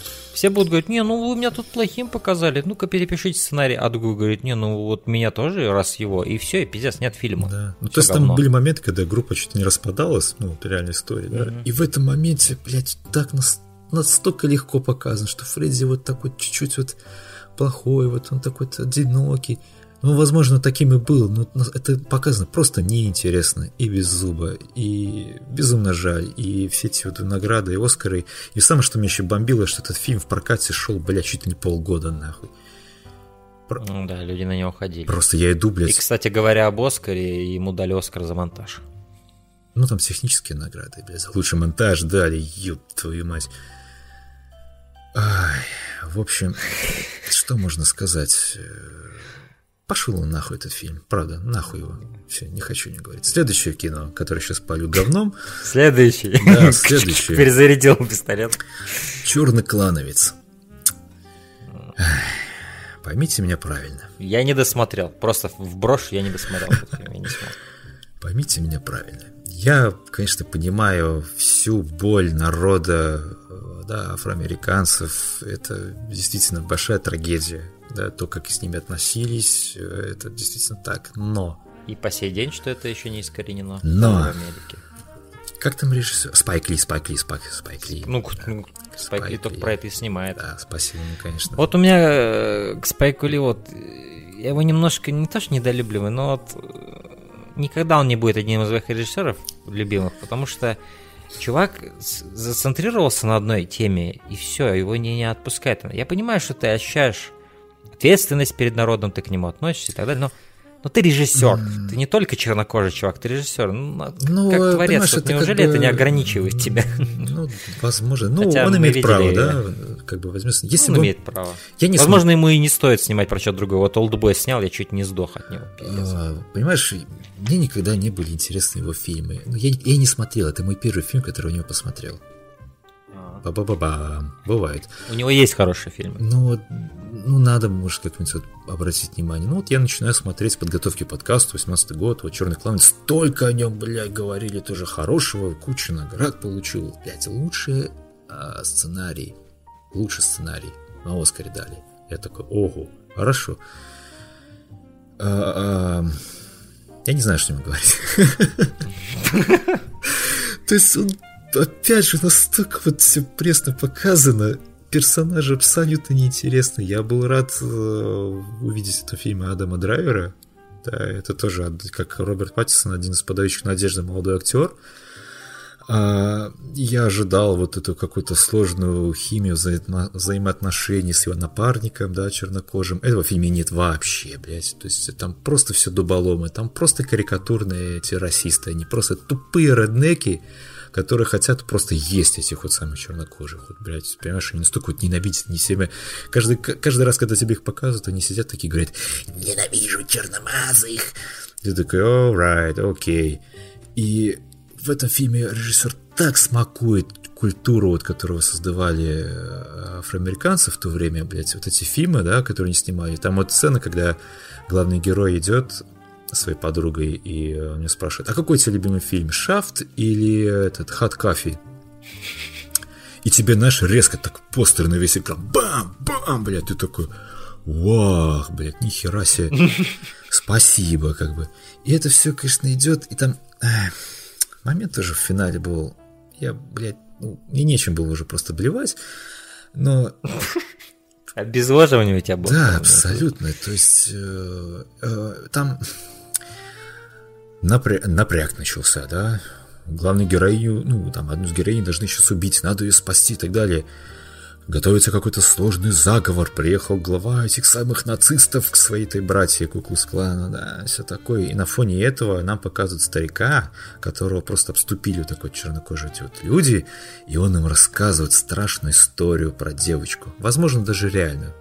Я, конечно, понимаю, что это страшная история, да, что говорить, что это плохо, это, блядь, тоже какой-то момент спекуляции, сука, твою мать, начинается. То есть, понимаешь, тебе такой прям в лоб говорят, как ее убивали, как ее насиловали, как ее это, это самое. И ты как бы ты вроде должен сопереживать, сочувствовать, да? Это настолько вот тупо и в настолько лоб, что прямо, ты такой... блядь, что ты такой, блядь, ты художник. Ты не проникнешься Абсолютно, этого, да. да. И самый пиздец это финал, когда все вроде заканчивается, заканчивается просто каким-то, блядь, анекдотом голливудским, правда. Просто настолько все на смехуёчке каком-то. Ладно, но потом тебе показывают документальные съемки, противостояния чернокожих с полицейскими, все эти вот противостояния и так далее. Черно-белый перевернутый флаг Америки. И показывают тебе Трампа. И ты такой сидишь... сидишь. Я забыл про это, ты мне рассказывал, я да. Блядь, то есть вот тут, ну... Ну, сделай ты просто какой-то символ, Вот смотри, образ. окей, вот смотри. Но... Вот теперь у меня к тебе вопрос. Да. Как ты думаешь, вот... М- ну, скорее, я уже знаю на это ответ, но в любом случае. Давай, давай. А, вот э, старику Спайку Ли вот столько всех этих кредитов дают и там хвалят его. Из-за того, что мы в таком ебанутом вот. времени живем, где чувак просто месседж может вот, вот понимаешь, просто Понимаешь, этот Банальный вопрос... месседж, но mm-hmm. он типа правильный, и из-за этого давайте хвалить, несмотря на то, что фильм говнище ебаное, да? То есть, это, то есть люди настолько боятся что-либо против такого фильма сказать, что они говорят, лучше я буду хвалить и не потеряю. Да, конечно, там, лучше я дам ему награду, лучше буду аплодировать ему, блядь, в Каннах и так далее.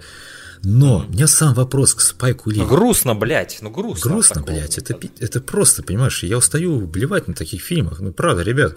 То есть, не, смотрите, я, конечно, понимаю, что кино это сложный производственный процесс это пиздец, как сложно снимать кино. Ну вот так вот, настолько тебе вычурно говорить, вот ты что смотри, сука, смотри, за кого ты голосовал. Нравится, блядь, тебе нравится, падла. Понимаешь? И у меня сам вопрос к товарищу Спайку Ли. Дорогой мой, если ты слушаешь этот подкаст в каком-нибудь обозримом будущем или где-то там, да, мне к вопрос, пожалуйста, объясни мне, не тебе самому вот неприятно, что тебе дают награды только вот за того, что ты говоришь вот об этом, а не за какие-то художественные достижения? Понимаешь? Если бы в этом фильме был какой-то один образ, тянущийся этот фильм, да, да. но он бы сыграл точнее. Поэтому нахуй этот фильм тоже. И нахуй эту самую награду за лучший адаптивный сценарий. И самый пиздец знаешь, произошел, типа... извини, перебью, самый пиздец да. произошел на церемонии награждения Оскар, когда же нашему товарищу Спайку Ли мало того, что ему дали награду, да, объявляют следующий фильм, лучший, по-моему, фильм. «Зеленая книга». Наш товарищ mm-hmm. Спайк Ли не находит ничего лучше, чем демонстративно встать и покинуть зал. Но его, mm-hmm. естественно, охранник никуда не выпустил. Вот сел на место. То есть, то есть, ну, как бы, я, конечно, точно не помню хронологию, как это все происходило, поправьте меня в комментариях, если ошибаюсь. Бля, мне надо это посмотреть. Мне надо, но, но, кстати, вот я искал момент этого, я не нашел. Ну, ну, об этом все писали, это скандал был. Это, это вырезали из истории. Блять, я как бы вот зачем ты это делаешь? Большой брат вырезал. Ну, то есть, это понятно, у тебя такая позиция провокации. Ну, come on, блядь, то есть, ну, это настолько да. все приторно. Поэтому нахуй эти плохие фильмы, переходим к хорошим, я быстренько пробегусь, мне тут полил говна значительно, но перейдем вот, перейдем к зеленой книге. Ха, как тебе mm. такой Спайк Ли? вот.